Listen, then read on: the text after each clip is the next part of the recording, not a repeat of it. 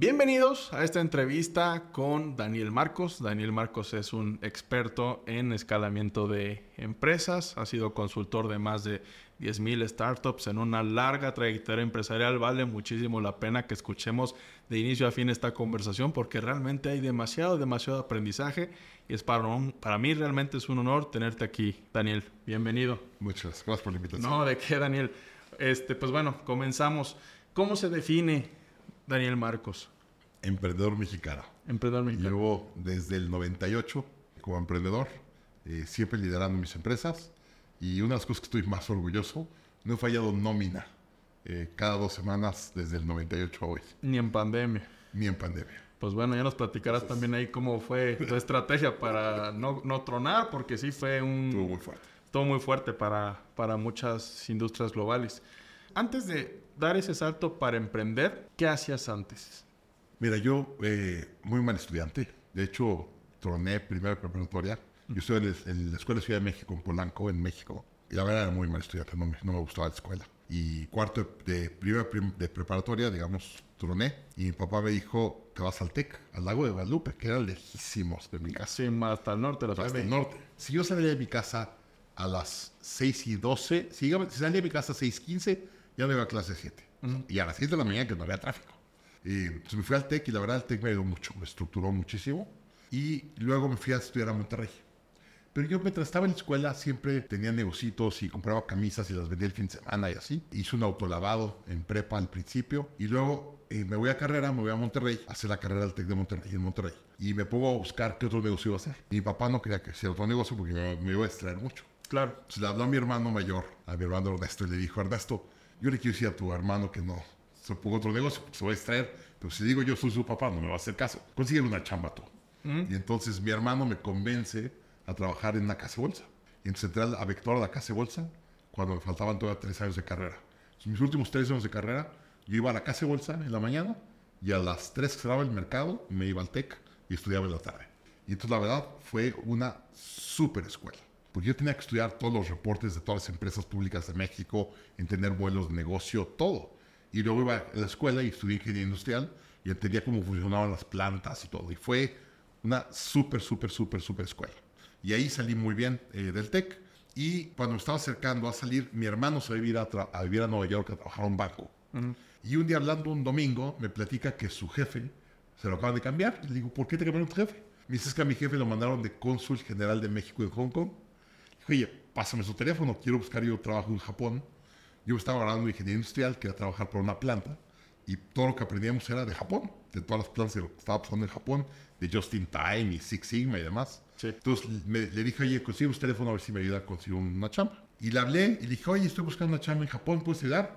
Me dijo, mándame tu currículum. Yo dije, ya tengo chamba, se lo mando. Y a la semana me habla y me dice, ya tienes trabajo. Y yo, ¿cómo? ¡Qué padre! Me dice, pues no en, Japón, en Hong Kong. Y digo, ¿por qué? Me dijo, yo estoy aquí, tengo un puesto de dos años, en dos años tienes que ir.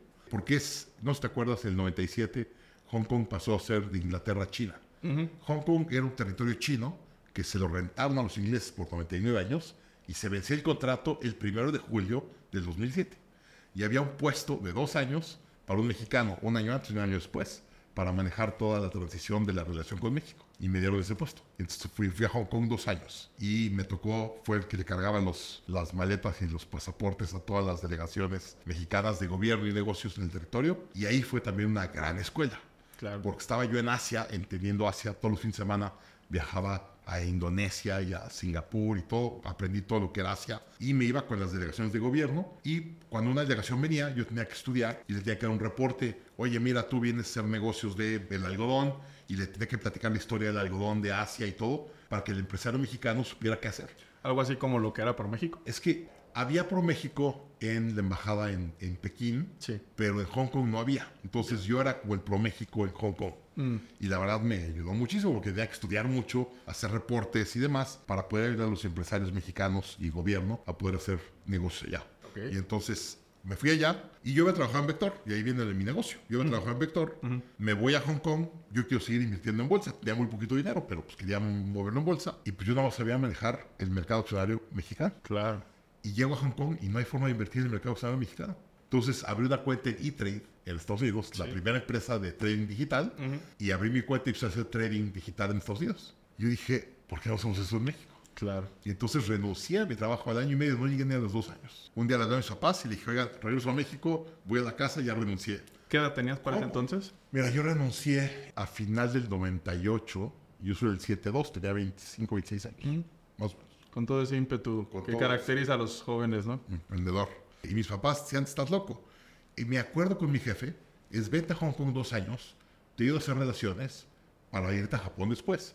Yo he ido a Japón un par de veces, había visto plantas, yo estaba en camino a, pero abro la cuenta de E-Trade y digo, no puede ser que en México no exista esto. Claro. Y entonces renuncio, así de la nada, un día digo, ya, renuncio, agarro mis maletas y me regreso. Y muy interesante, emprendedor siempre. Yo digo, ¿y cómo le hago para llevarme mi mudanza? Pues tenía tres cositas de mudanza en Hong Kong, tenía mucho. Sí. ¿Y cómo le hago para llevarme mi mudanza y aprovechar el viaje? Y me fui a Macao, que es la parte portuguesa Sí, de la- Hong Kong. Las Vegas. De... Hoy ya son Las Vegas. Ya sé. Cuando yo estaba en Hong Kong era, era lo feo de lo feo de lo feo. O sea, si quieres gente poner borracho a la fiesta, te vas a Macao. En Macao estaban todos los bares ahí medio complicados. Y entonces me fui a Macao, me decía que había unas bodegas de muebles viejos chinos. Y me llevé un contenedor de muebles chinos. Me costó 3 mil dólares los muebles chinos y los vendí en 25 mil dólares. Y con eso fue mi startup capital para empezar mi empresa. Y así empecé. Ok. Entonces me traje un contenedor de muebles chinos remodelados y ese fue mi startup capital para abrir mi empresa. Sí, pues porque en ese entonces no había ecosistema que de capital semilla ni que apoyos de De hecho, privados ni nada. no existía ni un fondo de capital emprendedor o grupos de emprendedores ángeles en México. No, pues nada. Nada. Entonces, ¿cómo levantabas capital? Friends and family. Friends and Family. Y entonces yo necesitaba Startup Capital. Yo tenía derecho a un contenedor de mi mudanza, que yo nada más pagaba el contenedor, pero no, no tenía que pagar aranceles de entrada. Véngase para acá. Lo llené de muebles chinos hasta arriba y me lo traje y lo vendí en México. Y dijiste, vámonos De para eso. fondear lo que sería el E-Trade mexicano. Y dije, me regreso, consigo cita en la Comisión Nacional Bancaria para ir a abrir esto y pedir que me dieran una licencia. Y se rieron de mí, se burlaron de mí. No nada más se rieron. Me dijo, a ver, Daniel, eso nunca va a pasar en México. Y menos a un chavito de 26 años. Entonces vete y me sacaron. Y a la fecha yo creo que tendrías la misma respuesta. De hecho, ahorita el, el- quien lo replicó 10 años después o 17 años después fue GBM. GBM. Con Homebrook. Eso, eso es lo que yo traté de hacer hace 20 años, 20 y tantos años. Yo empecé en el 98. Desde del verano del 98 quise arrancar. Claro. Entonces, bueno, me regreso a México, voy a la Comisión Nacional Bancaria, se burlan de mí, me dicen esto es imposible. Y llego a mi casa esa noche muy deprimido. Ah, yo le dije a mis papás, oigan, no voy a estar, me das departamento, nada, no tengo lana. Me reciben en la casa. Entonces, regresé a casa de mis papás a los 26 años. Y me acuerdo que llegué a esa casa, a la noche a la casa, yo medio deprimido, y le digo a mi papá, pues que me patearon. Y mi papá sentó y me empezó a hacer preguntas para ayudarme como a... Y me dijo, a ver, ¿qué puedes hacer con tu dinero y tus contactos y tu nivel y tu edad? Que cuando E-Trade quiera venir a México te tenga que comprar. Me hace mi papá la pregunta. Y dije, van a estar dos cosas. Un equipo de empleados que sepan operar una casa de bolsa en línea y la plataforma y demás. Y un grupo de clientes que quieran comprar y vender en línea. Claro. Me dijo, haz eso. Dije, pues. Y entonces me junté con cuatro amigos, tres amigos y yo, y empezamos una plataforma, una plataforma que se llamó Finanzas Web. Y fuimos los primeros en poner información financiera y acciones en el mercado mexicano. Como un Infocen. De hecho, ahí te va la historia. Voy a la bolsa mexicana, quiero comprar el feed, te venden un feed para poder dar la data. Ajá. No tenían forma de vendérmelo. Y me dice, no, pues voy a comprarse el Infocel. Había tres empresas que tenían. Pero como la bolsa, en ese momento no era común ir a la bolsa a comprar el feed. Entonces, la bolsa te decía, yo tengo mi data, tú programa lo que tú quieras programar y te dejo que la saques. Había tres empresas en el mundo que habían comprado esta data. Reuters, Infocel y había una que lo compraba de bolsas de todo el mundo y se la vendía a todas las demás. Bloomberg todavía no. No era, Bloomberg le compraba a esta tercera Ah, ya.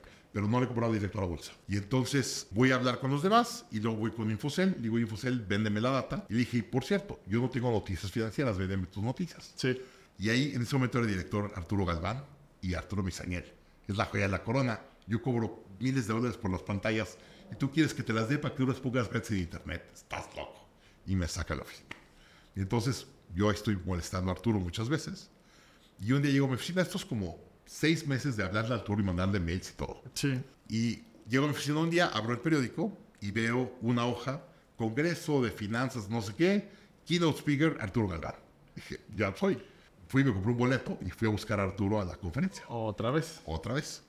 Llego a la conferencia y me paro abajo del escenario esperando que Arturo Galván se bajara. Y cuando Arturo está bajando las escaleras me ve y dice, hijo, este chavito otra vez venir con esta. ¿Qué quiere? ¿Quién quiere otra vez, no? No, bueno, el éxito se basa en insistir. Eso a insistir. No, por ahí te va. Para que te des tu idea, hasta yo me pasé, ahorita platico. Pero Ah. se baja Arturo, yo me empiezo a acercar, se le acercan los medios, lo empiezan a entrevistar. Sí. Y pues obviamente le empieza a hablar a los medios y a mí no me apela. Entonces yo voy atrás de él caminando, esperando que se acaben los medios para que me pele. Y pues nos vamos hacia la calle, llega a su coche y se mete a su coche. No me apela. Y en cuanto Arturo mete la cabeza para meterse a su coche por atrás, no sé qué me pasó. Me desesperé mucho. Lo agarro del brazo y lo saco del coche. Y me volteé a ver con unos ojos de cómo te atreves, o sea, empezó. Claro. Y le digo, mira Arturo, es tu responsabilidad como líder mexicano de apoyar a los emprendedores mexicanos. Si no van a venir los argentinos, que en ese momento Patagon era mi competidor más grande en Argentina, se va a comer el mercado. Con la oleada argentina. Cuando la de Argentina, todas las startups de tecnología venían de Sí, claro. Mercado Libre y todo así. Mercado Libre y esos también venían muy fuertes. Sí. Y me acuerdo, Arturo, que se me quedó viendo con una cara de, ¿cómo se te ocurre decirle eso?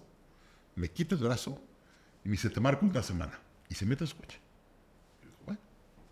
Exactamente una semana después, suena mi teléfono. Señor Marcos, dale señor Arturo Galván.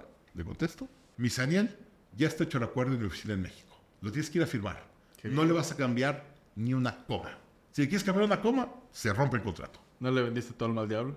Y le dije, ok, colgué el teléfono. Llegué a, la, llegué a la oficina, no sabes qué bonito acuerdo. Se ve que le metió mucha cabeza, lo hizo correctamente y lo firmé inmediatamente. Y en parte de ello, le tenía que dar un porcentaje de la empresa a Infocel. Capital. Perfecto. Y entonces arrancamos. Entonces arranqué, me dio toda la data. Yo tenía toda la data de Infocel y la podía publicar con 20 minutos de retraso gratuita en Internet. Sí. Y así arrancamos. sí. Entonces arrancamos eh, Finanzas Web y a los dos meses llega Patagon México. Patagon, De hecho, perdón que te interrumpa, pero a la fecha, todavía los portales de información gratuita tienen ese retraso de es 20 de minutos. 20 minutos, exactamente. Ajá. Todavía. Entonces llega a eh, Patagon a México, Ajá. quiere comprar los- las noticias y va con Infocel. Ajá. Y van a ver a Arturo. Arturo lo recibe con mucho gusto, se siente con Arturo y le dicen, oye, queremos noticias, no te las puedo dar, ya se les di en exclusiva a Finanzas Web y Daniel Marcos. Son mis socios. Salen los de Patagon de ahí, se vienen a la oficina directamente y me ponen una oferta de compra. Porque el único contrato con Infocel tenía yo. Y ellos ten- estaban respaldados por un fondo de Ya capital. te digo, en ese momento Patagon ale- había levantado 8 millones de dólares Ah, está la cosa. de Chase y, y de Chase Capital Partners y Flatiron. y tenían interés de levantar una ronda de más de 50 millones de dólares con JP Morgan. Pero como no había fondos en Latinoamérica, tenías que ir a Nueva York a levantarla. Pero estás hablando que estamos en el año 2000. No, no, no, fue en 99. 99, pues sí, aún así. O sea, todavía no había ningún fondo 50 millones de dólares del 99. del 90, Son como 200 de ahorita. Sí. De hecho, si tú me preguntas si uso un unicornio, en el 99 del 2000, ahorita vamos a platicar los números. Sí. Pero para que te des idea, me hablan, me dicen, oye, una oferta tal, ya eh, les digo en ellos y me explican, me dicen, mira, Daniel, queremos levantar una ronda de 50 millones de dólares con JP Morgan, pero JP Morgan nos dijo, si no tienes México y Brasil, no tienes nada en Latinoamérica. Porque realmente en Latinoamérica los Sí. países grandes y más del mercado accionario son México y Brasil. Sí. Entonces le dicen a Wences, compra una empresa en México, compra una empresa en Brasil, los líderes del mercado, tráetelos y te doy lana. Wences era. Era el director general y el fundador de Patagon.com. Ah, ok, ya. Y entonces eh, Wences me habla y me dijo, va un boleto de avión en camino a tu oficina, te espero mañana en Ciudad Argentina. Y digo, ¿tú quién eres? Y me dijo, Daniel, ¿te conviene? Vete a Argentina. Dije, ok. Dije a mis socios, me subí al avión, dormí en el avión, llegué a Argentina a desayunar. A las 11 de la mañana ya nos habíamos puesto de acuerdo. Entonces me uní yo a Patagon y ese mismo mes se trajo a NetTrade. NetTrade era una startup, no tienes una idea. El startup era un cuartito chiquito, puras computadoras llenos de cable, computadoras hechas ahí por el director técnico y operaban como el 8% del mercado brasileño de acciones. Y eran espectaculares los NetTrade. Pero Wences tenía la lana y el marketing para hacerlo bien. Entonces nos cambiamos acciones, nos fusionamos, fuimos a Nueva York la siguiente semana y dijimos México, Brasil, Argentina, ya estamos.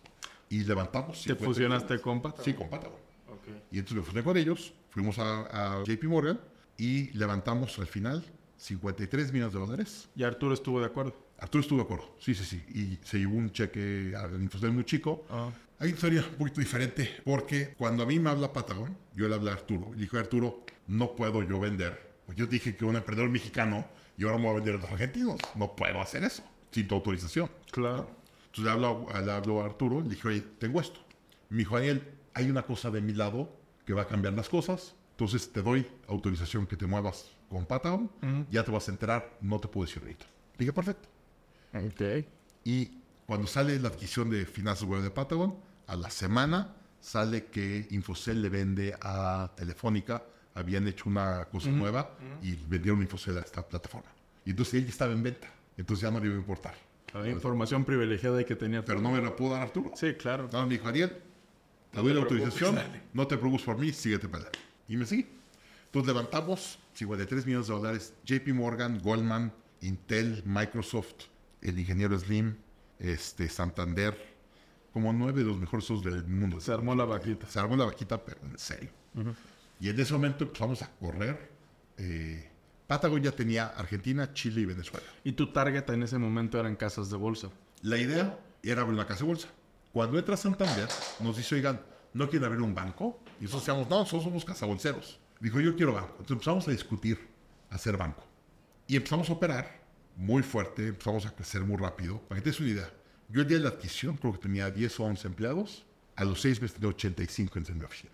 Mi, mi presupuesto me fui de 100 mil dólares al año a 8 millones de dólares al año de presupuesto. Ah. Entonces, ¿cómo le haces con, a cambiar de presupuesto Para 80 mantener veces más eso. grande? Claro. Este, fue un drama impresionante. Pero empezamos a escalar muy rápido, empezamos a contratar gente, abrir cuentos como loco, hacer alianzas. Realmente estuvo, estuvo interesante el escalamiento y ahí aprendí escalamiento. Ahí empecé a entender lo que era el drama y todo lo que pasa en las empresas. Y luego al final, seis meses después de levantar capital, nos pone una oferta Santander de comprar el 100% de la empresa. Ok. Y Infocel acaba comprando a todos los accionistas que habían entrado seis meses antes, les paga un premio muy grande y nos quedamos los empleados con Santander con tal de hacer bancos en toda Latinoamérica. Entonces la salida final fue con Santander. Con A Santander. través de una A adquisición. través de adquisición.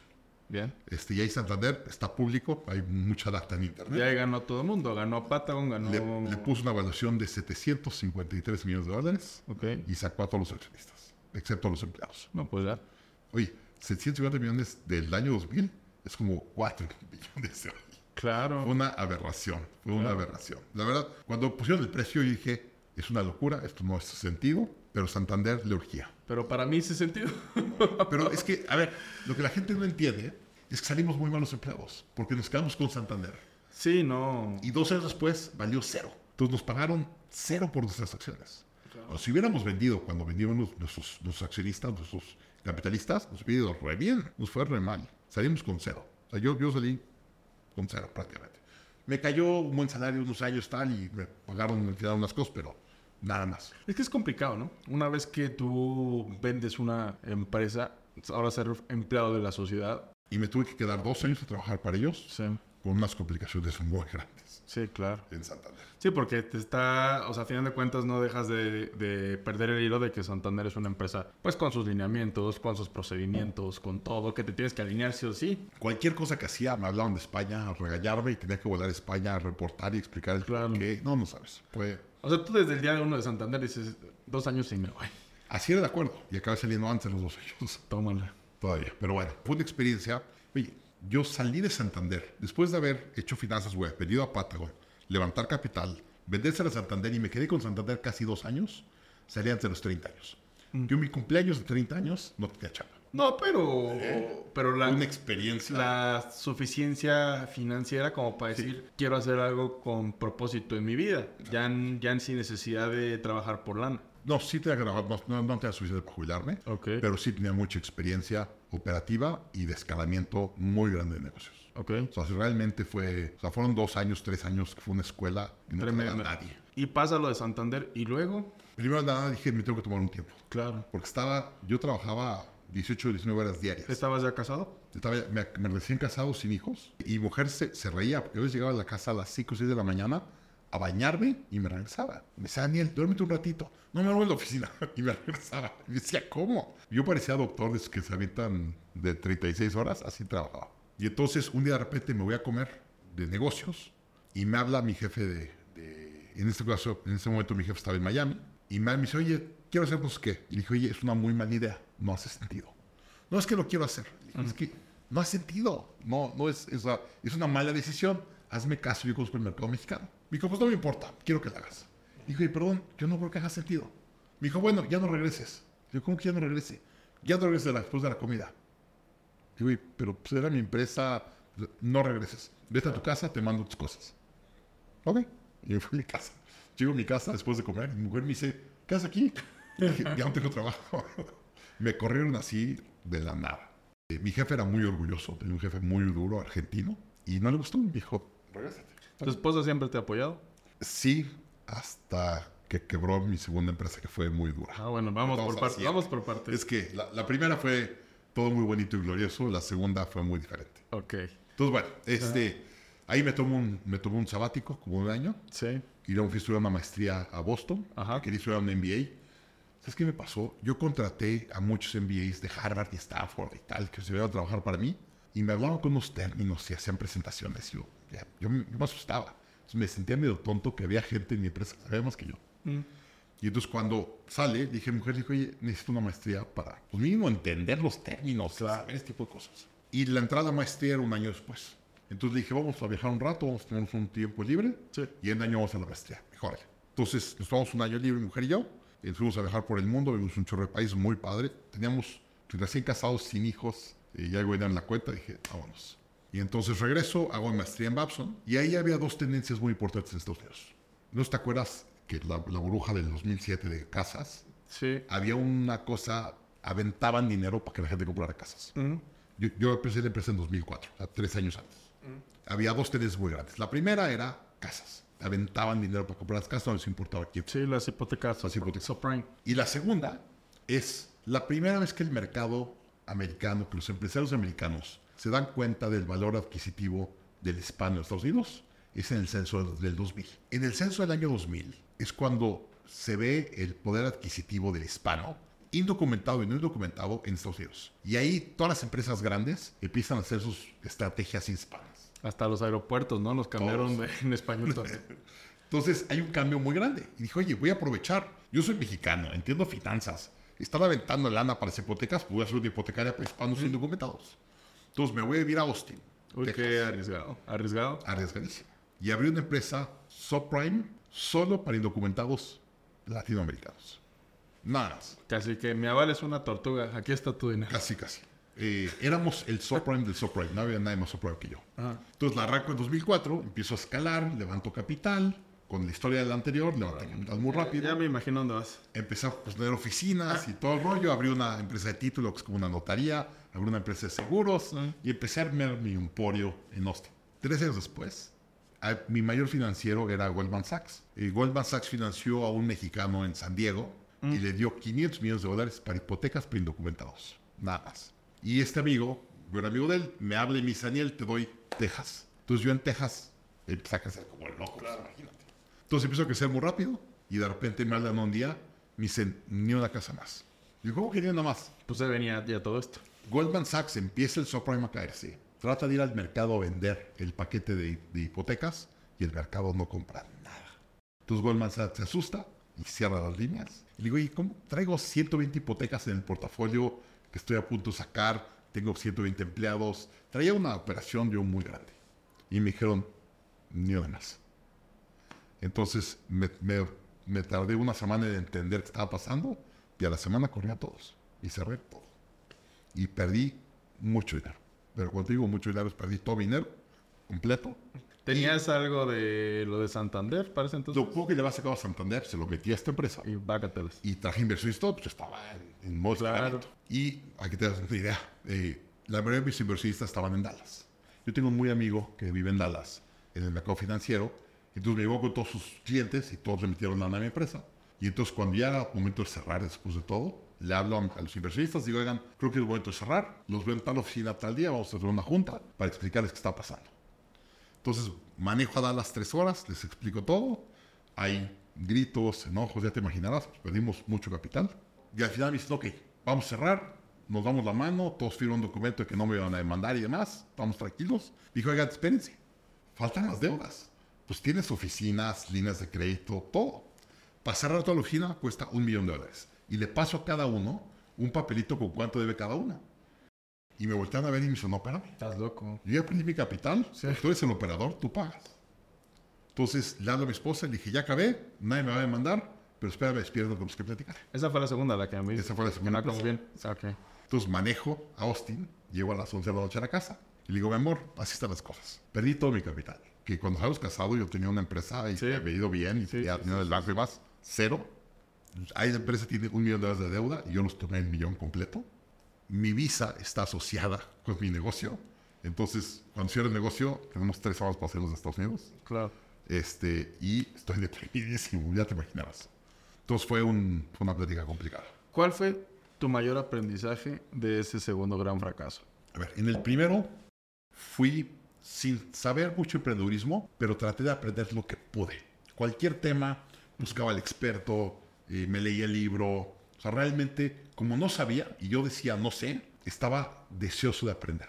Cuando hice la segunda, yo me había tomado mi culé de que era un súper emprendedor. Claro. Y yo, ah, ya puedo. Yo, yo decía, yo hacía, pero realmente sin, sin tener esa sed de aprendizaje y cuestionamiento. Y la realidad es que mi empresa estaba creciendo muy rápido, pero con, con patas muy débiles. Y cuando viene la caída subprime, pues, me hacen, me sacan completamente. ¿Qué le hubiera dicho Daniel Doy a, a ese chavo? O sea, un WhatsApp, pero ¿qué le dirías? Ser mucho más disciplinado. Pero dirías, para, para. Es que, a ver, mira, y hoy, hoy lo enseño mucho y lo, digo a mis clientes. En vez de que crezcas 80% por ciento un año, al día siguiente te cagas, así, no. Quiero 20% todos los años. De hecho, hay un libro, de Jim Collins tiene un libro, que es el que escribió para nosotros, para los es el de Good, to Great. Es el famoso, pero ese libro fue escrito para las empresas Fortune 2000. Escribió otro libro para startups que se llama Build to Last. Y escribió otro que se llama Great by Choice. Es el mejor libro para empresas medianas. Es un librazo. El, capítulo 1 es 10X. El capítulo 2 se llama 20 Mile March. Y 20 Mile March te dice que hace una, una marcha a las 20 millas. Y te platica la historia de los ingleses y los noruegos que van a conquistar el Polo Sur y uno dice, voy a aprovechar el clima y mover muy rápido. Y otro dice, voy a caminar 20 millas todos los días. No me importa, voy a caminar 20 millas diario, voy a comer 2.000 calorías diario. Estaba todo perfectamente bien calculado. De ida, para los dos equipos les toca muy buen clima, llegan más rápido los otros, pero de regreso les toca una tormenta y se mueren todos los del equipo indisciplinado. Y todos los del disciplinado regresan vivos. Y entonces yo a mis clientes les digo eso. A ver, todos ven, ah, es que va a ser muy gran, buen año y se va a gastar mucho en marketing este año, lo que sea, y quieren escalar. Digo, no. 20% todos los años, o 30% o 25%, que no me importa, pero todos los años lo mismo. Entonces vas a poner ciertos controles en tu operación y ciertas disciplinas que va a estar como blindada tu compañía. Y si hay mucho drama afuera, eso como que para. A ver, hay una cosa. En el mundo hay mucho drama, hay muchas cosas que no puedes controlar, sociales, geopolíticas, económicas. Pandemias. Pandemias. Entonces, si tu equipo tiene mucho drama fuera de la empresa y hay mucho drama dentro de la empresa, no pueden pensar bien, no pueden, es, mucho estrés. Entonces, las empresas que se ponen autocontrol dicen, a ver, esto va a pasar así, vamos a crecer 20% todos los años y ponen estructuras y procesos que van a mejorar constantemente todos los años, esas empresas acaban siendo mucho más exitosas que las que tienen estos altos y bajos. Por ejemplo, que una empresa digas, este año tenemos como objetivo crecer 20%. Si crecemos más que padre, el siguiente le metes 20%. 20%. Pero cuando sabes que vas a crecer 20%, tú diseñas sistemas y procesos, presupuesto, contrataciones, todo el 20%. Y si le metes más, a su desastre. Mira, te doy un ejemplo. Hace unos años, asesoré a un inversionista que invierte en mil raíces. Un emprendedor espectacular. Y a cualquier desayuno le salían los negocios padrísimos. Le iba muy bien económicamente. Y todos los años acababa muy enojado porque todos los proyectos estaban fuera de presupuesto y fuera de tiempo. Entonces me meto a investigar con el equipo de platicar y me dice Daniel, empezamos el año con cuatro proyectos y acabamos el año con ocho o nueve proyectos. Pues claro, todos están fuera de presupuesto, fuera de tiempo, con los empleados enojados. No hay máquinas suficientes ni gente. Siempre acabamos en problemas. Entonces me acerca al emprendedor y le dije, oye, si entiendes que eres tan bueno para hacer negocios y deals, que tu, equipo te es un desastre. Vamos a poner controles. Me dijo, a ver, ¿qué, qué recomiendas? Vamos a empezar el año a 70% de presupuesto. Dicen, ah, al 120. No, vamos a empezar al 70. En presupuesto financiero, de capacidad de tu equipo y todo. Y tienes dos proyectos de adrenalina al año. Así le llamamos proyectos de adrenalina. Cualquier proyecto que puedas tomar, pero solo puedes tomar dos al año. Y tu equipo va a tener capacidad de tomar esos dos proyectos. Cuando llegues con un proyecto a la oficina, le dije al CFO, que era el, el segundo de rango, digamos, cuando llegue el, el dueño de la empresa con un proyecto, lo tienes que sentar y tienes que preguntar, ¿qué padre suena el proyecto? Tienes dos. ¿Te gusta tanto? Nos dices si lo hacemos. Y tenemos la capacidad para hacerlo. Pero nada más dos al año. Hasta ahí. Ya está. Y el dueño llegaba y se sentaba y decía, a ver, dos. Ah, ¿Sabes qué? Este sí me gusta mucho. Vamos a hacerlo. Se hacía y se hacía bien y en tiempo. Y voy a meter un segundo proyecto. Pero muchas veces, en vez de meterle cuatro o cinco proyectos nuevos, vamos a metía dos. No sabes cómo quebrar la empresa. Es una empresa muy diferente hoy, con mucho mejores controles, con empleados que mantienen mucho más tiempo en la empresa. ¿Por qué? Porque se ponen autocontroles, siempre hay espacio para dos proyectos nuevos al año y va creciendo la empresa. Así es sencillo. Sí, porque muchas veces creo que la ambición mata a los emprendedores. Nos hace pedazos. De hecho, hay un estudio en Harvard, que por ahí tengo, que no, no tengo por acá, que dice, más empresas se mueren por el exceso de oportunidad que por la falta de oportunidad. Mm. Es más, te voy a dar un poquito de data. Hablando del año 2000 de ahorita. Cuando cruzamos el año 2000, ¿te acuerdas del Y2K que se iban a pagar las computadoras y todo? Sí. ¿Sabes cuánto era la economía del mundo? 21 trillones de dólares. Toda la economía del mundo eran 21 trillones de dólares americanos. Sí. Hoy somos como 85 90 trillones. O sea, la economía del mundo ha crecido más de cuatro veces en 23 años. Y de eso China y Estados Unidos es el 40%. De hecho, Estados Unidos es como 22 trillones, China es como 16 trillones. Sí. México es como 1.2. Pero es un mercado importante, México. Muy importante. No, ahorita México está en boga. A ver, si hay dos países que le puedes aventar una piedra y te va a ir muy bien los siguientes 10 años, México y Turquía. Son de los países más estratégicos en el mundo el día de hoy. Entonces, México, si no cometemos un suicidio político, nos va a ir muy bien. Muy bien. De hecho, hay un libro que sacó un geopolítico hace como 8 años, que se llama The Next 100 Years, y es un análisis del mundo de los siguientes 100 años. Y en el capítulo explica por qué Turquía y México son los países más importantes del mundo, ahorita en los siguientes 20 años. Población joven. Población joven, este, estratégicos geográficamente. Eh, si sabes que Turquía está a la mitad en Europa y la mitad en Sí, Asia, sí, sí. y tiene el canal este del mar Que divide Estambul. Exactamente. Entonces, por eso es estra- muy estratégico. Y luego México pegado a Estados Unidos, en América del Norte, con tratado de comercio, son los dos mejores países. Y te explica todo el rollo y al final dice, México en el año 2050 va a ser la sexta o la séptima economía más grande del mundo, excepto si comete en un suicidio político. Claro. Y lo puso hace 8 o 10 años, Sí. entendiendo qué iba a pasar con toda la parte geopolítica de ahorita. Sí, sin duda creo que en México hay, hay demasiadas oportunidades, ¿no? Regresando al artículo, más empresas se mueren por el exceso de oportunidad que por la falta de oportunidad. Hay demasiada oportunidad. El problema es que te metes a demasiadas oportunidades. Y cuando el mercado cambia, te acabas cayendo. Y entonces, ¿por qué los emprendedores no crecen? A ver, Por lo mismo. vamos a platicar. Es que, a ver, una empresa y el escalamiento de la empresa no es una cosa así sencilla, ¿no? Primero, tienes que entrar con una empresa a un mercado escalable o un mercado suficientemente grande. Y te platico una historia, te platico mucho, que para mí fue de las mejores historias que he aprendido en mi vida. Un día conocí a un emprendedor hindú en un evento en Silicon Valley con Peter Diamandis De Singularity. de Singularity. Este, este fue un evento de, de X-Prize que me invitó Peter. Y estaba en el evento con Sis Hindú. Nos invitaron a un grupo de gente a ver una junta de consejo. Y estaban los de Google, Elon Musk, estaban todos los menos menos y había como 100 gentes de auditorio. Yo estaba en el auditorio. Y estaba el hindú sentado. Y la verdad, mis respetos, habló muy inteligente este hindú. Entonces al final me acerqué y platicé con él y dije, oye, quiero aprender de ti, tal, tal, tal. Y empezamos a platicar del escalamiento de las empresas. Me dijo, Daniel, en porcentaje, si te metes al negocio correcto, tienes mayor porcentaje de hacer una empresa que valga mil millones de dólares que una de un millón de dólares. Dije, perdóname, eso es una, es una falsedad. Me- ¿Cómo, cómo, cómo? O sea, es- me dijo, en probabilidad, en porcentaje, tienes más probabilidad de hacer una empresa que valga mil millones de dólares que hacer una empresa que valga un millón de dólares. Y le no- dije, no hace sentido, no hace sentido. Es más fácil hacer una Claro. empresa millo- billonaria con Exacto. B que millonaria. Es lo que dice. Y le digo, perdóname, estás mal. Me dijo, ¿te puedo demostrar? Le dije, por favor, vamos a... Pero para que veas la forma de pensar de este Pero cuate. a lo mejor tú pensando de, pues, oye, hay muchas billonarias y hay pocas billonarias. Sí, ¿no? pero, Sí. pero hace sentido y es muy difícil hacer un, un unicornio. Sí. ¿no? Y me dijo, Daniel, ¿puedo- pues, ¿te puedo dar un ejemplo? Le dije, claro que sí, vamos a platicar. Entonces me dice, ¿de dónde eres? Le dije, soy de México. Me dijo, ah, ¿te gusta la comida tailandesa? Le dije, sí, Sí, me gusta. papá. Está bien. ¿no? y me dice, ok, ¿de qué tamaño es el mercado de comida tailandesa en México? ¿Cuánto es el consumo anual de comida tailandesa en México. Dije, 5 millones de dólares, seis, no se me ocurre. Sí. Me dijo, va, 5 o 6 millones de dólares. Y me dijo, ¿de qué tamaño o cuántos restaurantes tailandeses hay en México? Dije, no tengo ni idea. Dije, a lo mejor 20 o 25. Sí, no mucho. sé, 20. Me dijo, ok. O sea, hay 20 restaurantes peleando un mercado de 5 millones de dólares. Así se hace espectacular y te lleves el 20% del mercado, tu empresa va a vender un millón de dólares. Y tienes que ser muy bueno para ejecutar. Me dijo, es un ejemplo. Ahora vamos a otro ejemplo. Esto fue hace 10 años de más o menos. Ok. Y me dijo, ¿tú crees que en el futuro todos los coches van a ser eléctricos? Le dije, sin duda van a ser todos eléctricos. Me dijo, perfecto. ¿De qué tamaño crees que va a ser el mercado de coches eléctricos del mundo? A lo mejor 6 trillones de dólares, 5 trillones de dólares. Sure. Trillones.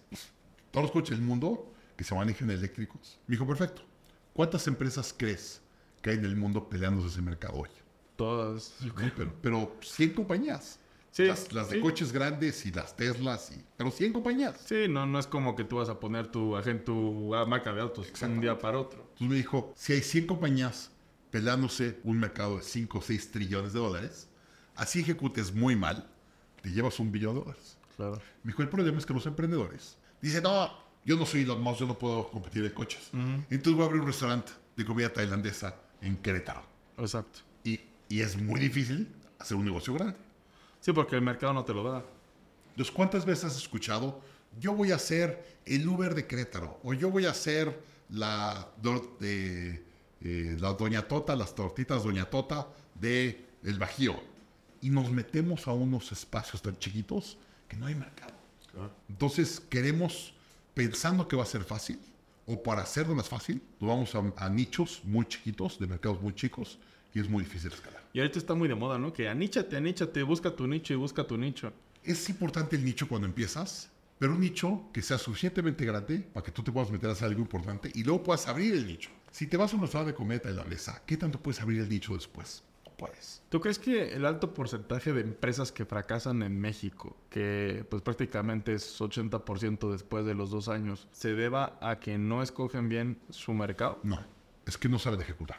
Eh, a ver, vamos a, vamos a hablar de ejecución. ¿Qué es disciplina? Hacer lo que tienes que hacer cuando lo tienes que hacer, tengas Aún no ganas hacer. o no. 100%. Perfecta definición. El emprendedor es muy poco disciplinado. Sí. El emprendedor le gusta estar hablando de estrategia y le gusta hacer lo que le gusta y no le gusta hacer lo que no le gusta. Mira, me pasó hace poquito y, y lo traigo muy presente. Fui a Los Ángeles esta semana a dar un curso. El fin, el fin de semana, sábado y domingo, fui a Los Ángeles a dar un curso a unos abogados. Y el lunes acabó el curso a las 12, me fui al aeropuerto, mi vuelo sale a las 6 de la tarde. Siempre trato de volar en la noche o lo más tarde posible para aprovechar el día de trabajo y así vuelo en la noche. Pero me fui al aeropuerto a las 12 y me eché como 5 horas de llamadas telefónicas y trabajo en el aeropuerto. Y entonces me estuve en la computadora trabajando, llamadas telefónicas, tal. Y a las 5 y media era mi hora de abordar. Entonces apago la computadora y me voy a la sala. Y voy caminando viendo mi Instagram, viendo qué me, qué me había escrito y demás. Y de repente veo un Instagram y lo abro y una fotografía mía sentada en la esquina trabajando. Y me la manda un pate que yo no conozco Un, un fan. un fan. Me vio y en vez de acercarse a saludarme, me tomó la foto. Y me mandó un, un- un WhatsApp y me dijo, Daniel, llevo tres horas sentado aquí y no paraste en tres horas de trabajar. Y me dice, lo que la gente ve en los medios afuera, no ven lo que está haciendo atrás. Y es lo que pasa atrás para poder brillar adelante. Y tiene razón. Y el emprendedor quiere estar adelante, y dientes y haciéndolo bonito y no quiere hacerlo duro. Y lo duro es donde está la diferencia de los emprendedores. Los emprendedores que escalan hacen lo que tengan que hacer para ser una empresa exitosa y hacen hasta lavar los baños y hacer lo correcto para que la empresa funcione. Ah. Mira, tengo un ejemplo que a mí me encanta. Hace unos años, un emprendedor americano hace una empresa tecnológica y sale pública en el mercado americano. Y la acción sale como a 18 dólares pública. O sea, el emprendedor llega al mercado, toca la campana, sale su empresa pública y ese día se va a 18 dólares y cierra en 85 dólares. Imagínate que tu empresa vendes la acción a 18 dólares y ese día cierra 85 dólares. Ya te imaginarás, tienes Te vuelves loco. cinco veces más lana, Sure. todos los empleados que tenían acciones se van a ponerse borrachos a la fiesta. Oigan, ¿y el emprendedor dónde está para celebrar con él? Y no estaba con nadie el emprendedor. Se le hablan a los y dice, ¿dónde estás? Estoy en la oficina. ¿Cómo que estás en la oficina? Sí, me vine a trabajar. Entonces va un grupo de empleados a sacar de la oficina diciendo, estás loco. O sea, vale cinco veces más de lo que creías sacado a salir público. Te vas a trabajar en la noche a tu oficina. Y le dicen, ¿por qué te viniste a trabajar? Y el emprendedor les dice muy claramente, dice, el plan de negocios que tenemos es para una empresa de 25 dólares la acción. Yo no tengo un plan de negocios de una empresa de 85. Estoy rehaciendo el plan de negocios porque mañana tenemos que cambiar todo en la compañía. Porque ahora tenemos que hacer un negocio de 85. Sí. Si la, si la acción, hay gente que compró 85 y luego se cae 25, ¿qué crees que van a decir de nosotros? Nos van a atacar. Necesito hacer un plan de negocios de una empresa de 85. Vaya ustedes a la fiesta, yo aquí me voy a quedar. No celebró ni el día que salió público en la Bolsa Americana. Pues es que, pues sí. Ese le entiende. Digo, al final de cuentas, eh, salir a bolsa conlleva, pues, una transformación completa en las empresas. Muchas Porque toda tu información ya es pública. Sí, está. ¿Y vas a ejecutar como una empresa de 25 dólares? No, No aquí ya entran muchas cosas, ¿no? Gobierno corporativo, ent- entra todo el... Y aún así, ¿cu- ¿cuántas historias de terror en Wall Street no hemos escuchado? Entonces, esos, esos emprendedores, los que entienden la disciplina de hacer lo que tengas que hacer o no lo quieras hacer, son los que van a la pena. Que es clave para escalar la empresa. Es clave hacer la empresa. Es, en serio, llevo 15 años siendo coach de emprendedores, implementando Scaling Up y demás. Y el día que entras a la oficina, hueles la disciplina. Te das cuenta inmediatamente quién le tiene y quién no le entiende. Espero que la hayas olido aquí. De hecho, te dije cuando entré, sí. pasas por un pasillo que está medio sketchy, unas oficinas medio cerradas, abres la puerta y dices, wow, la operación y la ejecución aquí. Y lo que me estuviste platicando antes de empezar a grabar, me platicaste de, oye, 9 a 2 y todos trabajan muy duro y las dos se van. Son el tipo de cosas Sí. que, que le has metido cabeza y lo has estructurado correctamente. Sí, y estamos... ¿Estás contenta? Sí. Sí, Eso es bueno. Gracias por... No, ahorita, por cierto, no son las 12, ya es más No, noche. ya, ya, ya. Y nos están grabando aquí. Una Que no te dije, hora de Australia, ¿no? Entonces... Pero bueno, disculpen que estamos... Ya son como ocho y media de la noche. No, encantados, encantados. Pero bueno, esa es la, la diferencia de un emprendedor que escala y uno que no escala. Es el que tiene la disciplina de hacerlo correctamente. Y esto va muy de la mano que, por ejemplo, ¿qué le dirías tú a un emprendedor? Porque muchas veces creo que también es un pecado que tu negocio se está comiendo tu plan de vida. Vamos a ver el plan de vida. No, es que son, son temas pues cruciales porque mira, también, no sé, te estoy hablando de manera emprendedor, pero también lo vemos como una tendencia ya global de que los grandes multimillonarios se están divorciando, ¿no? Primero que Jeff Bezos, luego que Elon Bill Musk lleva Gates, tres. Elon Bill Musk Gates. lleva tres, como dicen, les gusta tanto el matrimonio que lo repiten varias veces, pero ¿qué, qué pasa? Bill Gates se divorció porque era amigo de Epstein, no por otra cosa. Pero los otros, Mucho trabajo. Sí. Este, sí. A ver, vamos a ver un poquito de plan de vida, va. que sí es muy importante. Cuando yo quebré y tomé mi segunda empresa de hipotecaria, que se llamaba Única Mortgage, la verdad, pues, va a ser un momento muy duro. Me deprimía, estuve deprimido como seis meses, la pasé muy mal. Y en toda la depresión, me acuerdo que me levantaba a las 2 de la mañana, sudando en frío, a veces llorando, y me bajaba de mi cuarto por no levantar a mi esposa y a mi hija. Eh, entonces me bajaba a la sala y me aventaba ahí al sillón y me tiraba en el sillón en posición de feto y me quedaba llorando y Sí. sintiendo mal conmigo mismo. ¿Qué te preguntabas? ¿A cómo me levanto, no? Pues que cómo te levantas. Pues y aparte que yo me sentía que era el superemprendedor, salía en las portadas y el emprendedor que había vendido su empresa a Santander por 600 millones de dólares. Sí, no, ya. Y no tenía ni para pagar la renta. Tuve que pedir préstamo para pagar la renta de la casa. No tenía nada. Y entonces, la verdad, fue un momento mentalmente muy complicado. Y ahí me acuerdo que me puse a leer y a oír podcasts y a hacer deporte y demás para dar la vuelta. Y escuché en un libro que cuando escribes eh, journaling te ayuda mucho a reflexionar y ayudar. Entonces empecé a hacer una libreta y empecé a escribir. Y de repente una de las escrituras dije, ¿qué quiero en mi vida? ¿Cómo quiero que mi vida se vea? Y entonces puse mi vida cuando tenga 55 años. Esto fue como los 35. Hoy tengo 51. Faltan cuatro años para llegar a mi número. Y dije, quiero que mi vida se vea así. Y empecé a escribir. ¿Qué relación quiero con mi esposa? Y la escribí. ¿Qué relación quiero con mis hijos? Lo escribí. ¿Cuánto dinero quiero en el banco? ¿Qué negocios quiero tener? ¿Cuánto quiero viajar? ¿Cómo quiero que esté mi cuerpo? ¿Cuánto quiero leer? Y escribí todo. Puras cosas. Y con el tiempo lo fui refinando y lo fui eh, dando la vuelta. Hoy tengo dos párrafos que dije en el, en, eh, cuando yo tenga 55 años, así será mi vida, en 57. Y lo puse y lo leo todos los días en la mañana. Y yo pensé que era normal, yo pensé que todos los emprendedores tenían un plan de vida. Y con el tiempo les pregunto, oye, ¿tú qué estás haciendo? ¿Por qué? No, no tengo. ¿Cómo que no tienes? ¿No lo pensaste? Y les, y les enseñaba lo que yo había hecho y decían, "Eh, ¿cómo hiciste esto? Entonces me empezaron a preguntar mucho, pero no, no, o sea, no lo hice pensando que le iba a enseñar, lo hice para mí. Y lo que me di cuenta es que como emprendedor hacemos un plan de negocios. Entonces tienes tu plan de negocios y el plan de negocios empieza a crecer y se empieza a comer tu vida. Y se come tu cartera, tu tiempo, tu cabeza, tu energía se come toda tu vida. Si al negocio le permites que se meta a tu vida, se come toda tu vida. Chido. Y entonces, Es que tú tienes que controlar el negocio, no el negocio te controla a ti. pero es que no puede, o sea, muy pocos emprendedores tienen la, la- la estructura mental de poder hacer eso. Sea, Y entonces lo que me di cuenta, y no, no fue por diseño, fue por, por default, que como yo tenía un plan de vida, mi plan de vida defendía cuando el negocio se quería meter a mi vida. Y entonces mi negocio me pedía cierto dinero y mi plan de vida me decía, no, ese dinero es para tus inversiones o para otras cosas, no lo puedes tocar y no lo puedes tocar. Y luego mi plan de vida me pedía cierto tiempo y yo tengo mi plan personal, cierto tiempo con mi familia y cierto tiempo para el deporte y cierto tiempo con los amigos y no cabía. Entonces em, cuando, cuando empiezan a chocar, mi plan de vida personal defiende de mi negocio mis espacios. Y tengo mis rutinas y tengo mi cuenta separada y todas esas cosas. Mira, y ahí se lo debo todo a mi esposa. Yo enseño mucho a las empresas que tienes que tener seis meses de flujo de caja en caja. debes tener seis meses de flujo, de, caja, en caja. en caja. Por cualquier cosa. Cualquier, el día que pusieron la, la pandemia, Sí, no manches. imagínate que hubieras tenido seis meses de nómina guardado. ¿Qué tal te hubieras dormido? Está- Ah, tranquilo.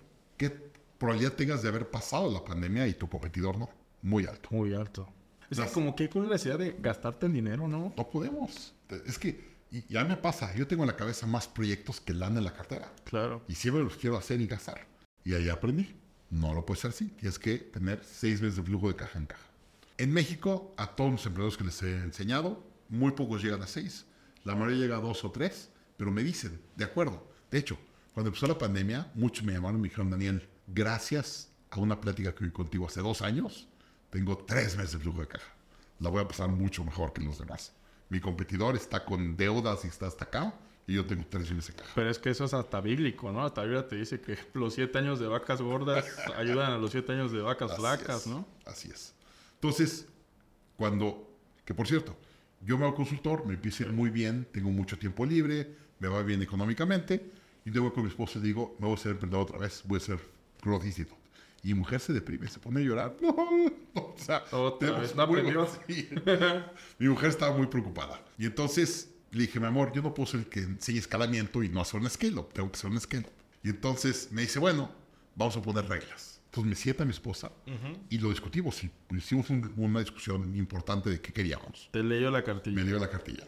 Y ahí sí, mi, mi mujer es durísima por muchas cosas, pero por eso la quiero y la admiro tanto. Y me dijo, tú le dices a tus clientes que seis meses de caja, yo quiero una cuenta con seis meses de la casa. Porque yo sé que de emprendedor hay meses que no vas a traer lana. Y esos días, en vez de que la casa se meta en problemas financieros, aquí siempre va a haber comida caliente y tus Te, te aprendió muy bien tu señora. Y entonces abrimos una cuenta y me dijo, no puedes empezar hasta que no me pongas una caja, una, una cuenta con seis meses. Y le metimos seis meses a la cuenta. Y mi mujer, muy inteligente, cuando yo digo con la cabeza, con problemas y no, que no sé si voy a pagar nómina y demás, ¿qué me dice mi mujer? En la casa no hay problema. Aquí estamos tranquilos, sigo a la escuela, no hay bronca. Ahorita tenemos como dos años en esa cuenta. Es una cuenta que le meto dinero que no me puedo sacar. Y wow, cómo me ha servido El famoso fondo de el emergencia. famoso fondo de emergencia. Otra cosa que hicimos, que fue muy importante, mi mujer me dijo, no puedes cerrar la consultoría y teniendo la O sea, tienes que tener las dos, no puedes cerrar la consultoría. Y le dije, ¿por qué no? Me dijo, porque la consultoría es un negocio muy bueno para ti, eres muy bueno, te gusta mucho y te da un ingreso muy estable. Entonces le dije, perfecto. Y desde que invertí inversiones en mi negocio y todo, les decía, voy a tener otro negocio, que es mi consultoría, le voy a dedicar tanto tiempo y esas son mis reglas. Y me decían, bien. Y eso llevo los finales de Growth Institute va a tener 12 años ya. Empezamos en el, en el- sí, hace 12 años. ¿Tienes 12. Growth Institute, que es la consultora? No, tengo, la Growth Institute es educación en línea Ajá. de cómo escalar negocios Ajá. y luego tengo una consultora. Ah, ok. Este, que muchos clientes vienen de Growth Institute, pero es una consultoría independiente. ¿No? Este, y la realidad es que me ha mantenido económicamente mucho más estable y no he vivido los swings emprendedores que tienen todos. Sí. Porque mi consultoría me, permite una calidad de vida y un estilo de vida de mucha estabilidad. Y aunque el negocio tiene altas y bajas, que tiene todos los negocios, Como todos. Mm. no pasa nada. ¿no? Y muchas veces el negocio tiene altas y bajas. Yo he traído muy buenos colchones acá y no pasa. No pasa nada. Pero nunca le quito mínimo que habíamos quedado con mi mujer. Y eso me ayudó muchísimo. Sí, sí, porque pues bueno, también fue una situación muy complicada, ¿no? Que dijeron, ay, ¿sabes qué? Hay que, hay que poner pues cartas en el asunto. Mi mujer me dijo, nunca más vas a poder te pido que pongas a la familia en el riesgo que la pusiste en 2007. Pues estuviste así del divorcio. Nada. O pláticas muy fuertes. Pero llevamos 23 años casados. Gracias a Dios. Gracias a Dios. Sí, porque sí está... Felizmente casado con dos hijos. Sí, porque está complicado, la verdad. O sea, a mí sí me empezó a llamar la atención porque fue como una tras otra noticia, ¿no? Que veías que Jeff Bezos, que pam, pam, pam, pam, y dices, ¿por qué pensando que tienen todo? No es un tema lana. A nivel familiar estás mal. No es un tema lana. No, no es un tema lana. No. Y a mí me pasa que me contratan emprendedores muy exitosos, que económicamente los ves por todas partes, con dinero, coches blindados, todo. Claro. Y llegas y ves sus casas y dices, qué bruto. O sea, tu hijo está hecho un desastre. Porque no le pone el tiempo, no le pone Sí, atención. no- nada más te ven por lana. Tengo un cliente eh, que es muy exitoso financieramente, muy exitoso. Su hijo, que tiene como 10 años, tiene una pareja que son como sus manis en Estados Unidos y van a, a todas, digo a todas partes, es A todos. a todas partes. Y cuando hay un problema, tú ves que el niño inmediatamente corre con la, la nani o el, el hombre, la pareja, y no con los papás. No con los Te papás. das cuenta inmediatamente. Es que sí, o sea, yo lo veo, ¿no? Que yo, por ejemplo, por eso mismo te digo, de aquí con lo que, con, con- con el trabajo que, con la oficina, sí tenemos bien claro, hasta las dos se trabaja. O sea, claro, habrá que en la tarde pues te pongan algo de repente, vienes y, y ya, ¿no? Algunos correos electrónicos, un llamadas. No, pero yo, yo, por ejemplo, disfruto muchísimo eso. O sea, disfruto mucho estar con mi familia. eh, porque es como también tu refugio seguro. Y además también, quieras o no, creo que la, la mayoría de la gente puede pensar, sobre todo a grandes empresarios, que pasar tiempo con tu familia es una pérdida de tiempo. Pero no. Porque te despejas, te liberas y al día siguiente estás como de, ah, De hecho, México es los países que más trabaja, más largas con más labores tenemos. sí. Y vas a Europa y se toman 10 horas de vacaciones al año. Digo, ¿cómo que toman 10 horas de vacaciones? Bueno, es que también la verdad es que hay un tema ahí muy importante que es de, de productividad. Yo lo viví cuando fui empleado muchos años, pues que había muchos compañeros que literal iban a calentar la silla. Porque su trabajo lo podían hacer perfectamente en tres horas y estaban las ocho horas papaloteando, yendo al Oxxo, haciendo mil cosas. Es correcto. A diferencia de otros países, por ejemplo, me quedó mucho el testimonio de una, una tía mía que es irlandesa, que en su primer trabajo allá la contrataron, pone tú, de 9 a 5. Y siempre se quedaba hasta las 7 de la noche. Aquí en México lo ves bien. Aquí Se, el, se lo aplaude. el empleado, exacto, el empleado que trabaja más es como de, no, te pusiste la camiseta, así. Mi tía me dijo, la mandaron a llamar y le dijeron, ¿te sientas aquí? ¿Por qué no estás haciendo tu chamba a su hora? Claro. ¿Qué estás haciendo mal que estás saliendo Que no después de las alcanza el tiempo. Claro. Y literal le dijeron, si no funciona, para afuera, ¿eh? Le leyeron la cartilla y dijo, no, no, no, sí, sí, sí. Y ya después pues se alineó. Pero creo que eso tiene que ver mucho también tema cultural. Son mucho más eficientes en, en horas laborales para poder tirar eso. Y tú me dijiste, Sí. yo el día que puse 9 a 2, mi gente es... Y a las 2, vámonos. Sí. Pero es enfoque 9 a 2 y todos llamamos muchísimo. ¿ya? A mí en lo particular me funciona. Digo, entiendo que todas las industrias no son iguales, pero a mí sí me funciona mucho. Bien, qué bueno. Porque- La cultura de tu negocio es así. Sí, sí, creo que también es muy importante que, que hay una cultura alrededor de un negocio. De, de hecho, por ejemplo, digo, no me gusta hablar mucho porque la entrevista es hacia ti. Oh, bueno. Pero algo que yo me fijo mucho, por ejemplo, a la hora de que una persona se una a mi equipo, más que cualquier otra cosa, eh, que habilidades de lo que sepas, es decir, que hagas un fit con la cultura. 100%. Más que eso. En mi empresa tenemos un proceso de entrevistas. Cuando contratamos a alguien, son como cinco entrevistas. La última entrevista es una entrevista de fit cultural que la hacen dos líderes de otro departamento que no es el departamento que están contratando. Y si esas personas dicen que no pasa, no pasa. Porque ellos aseguran que la cultura que tú estás diciendo se mantenga en la empresa. De hecho, hoy estamos grabando en Querétaro en la noche porque estoy haciendo mi planeación anual con el equipo aquí en Dex, en Dexiendo. Estamos en el Villa Antigua, rentamos ahí el hotel, nos fuimos 35 gente a meter al hotel y todos trabajamos remotos. Estamos por todo el mundo, estamos 100% remotos. Volé a todo mi equipo. Nos vamos a meter cuatro días en el Villa Antigua hacer la planeación del año para que todos salgan perfectamente. Y doy mucho tiempo libre. Y la gente me dice, oye, ¿por qué vas a estar tiempo libre? Quiero que se diviertan, quiero que sonríen, se tomen unas cervezas. Es parte de ser amigos y conocerse. Este tiempo que vamos ahorita de conocernos nos va a durar 6, 8 meses de buena vibra y buena cultura en la empresa.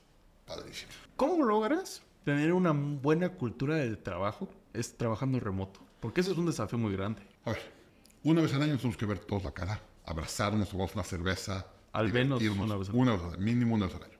De vez en cuando nos vamos reuniendo en espacios. Yo viajo mucho, y a donde viajo hago ¿Quién cena de la ¿Te ves comunidad de mis equipo ahí? y mi equipo y nos vemos. Ay, Entonces yo, yo, yo veo a todos normalmente más de una vez al año. Hago talleres y vienen gentes y demás. Entonces yo veo a todos más de una vez al año. Pero que todos se vean juntos una vez al año. no sé. Y luego tenemos, eh, hemos hecho clases de cocina. Un día hay una persona en la fila que le gusta cocinar, que es muy buen cocinero. Y una le dijimos, ¿por qué no das una clase? Y la transmites. La transmitimos por Zoom. Entonces mandó una lista de cosas para comprar. Dijo, vaya todos a comprar esta lista. Vamos a las 7 de la noche el martes. Si el martes todos fuimos a una computadora en nuestra cocina con nuestros hijos y nos una clase. Y todos cocinamos con nuestros hijos y luego comimos todos juntos. Pero padrísimo, estaba co- cocinando con mi hijo y mi hijo viendo ahí a mi equipo y lo saludaba y tal. No sabes qué divertido. Y entonces todos conocemos los nombres de todos los hijos que tenemos, que hace cada quien y ves la cocina y saludas a su pareja. La verdad es muy padre. Este, hemos hecho escape rooms digitales, chistosísimos los escape rooms. Contratas empresas que te meten a un Zoom y te van dando claves y vas sacando cosas y te va abriendo, muy divertido. Mira. Este, hemos hecho juegos, hemos hecho un chorro de cosas. Es que sí es un reto hacer una integración digital. Y otra cosa bien importante, todos los días hay una junta diaria de 15 minutos. Y todos entramos. Todos los días nos vemos la cara. Tienes que estar con cámara prendida a las 8 o 7 de la mañana. Todos los días. ¿Tú tenías esta práctica ya antes de pandemia? Siempre, sí, sí. Es que es parte de Scaling Up. A ver, lo que yo enseño es una metodología que se llama Scaling Up, que ya eh, tenemos varias otras que enseñamos, pero la principal, la que hacemos el centro de todo, se llama Scaling Up. Y Scaling Up tiene tres disciplinas de ejecución, hablando de disciplina. Primero, prioridades. Tienes que tener muy claras prioridades, quién es responsable de la prioridad y cómo vas a medir el impacto de la prioridad. Eso es obligatorio. Luego, ¿cuáles son los KPIs importantes del negocio? Mi equipo, todos saben cuánto hemos vendido al día, cuánto ganamos, cuánto perdemos, saben todo. Todos los KPIs de la empresa, todo está público. Y entonces todos los días les llegan emails a todo mi equipo de todas las de la compañía.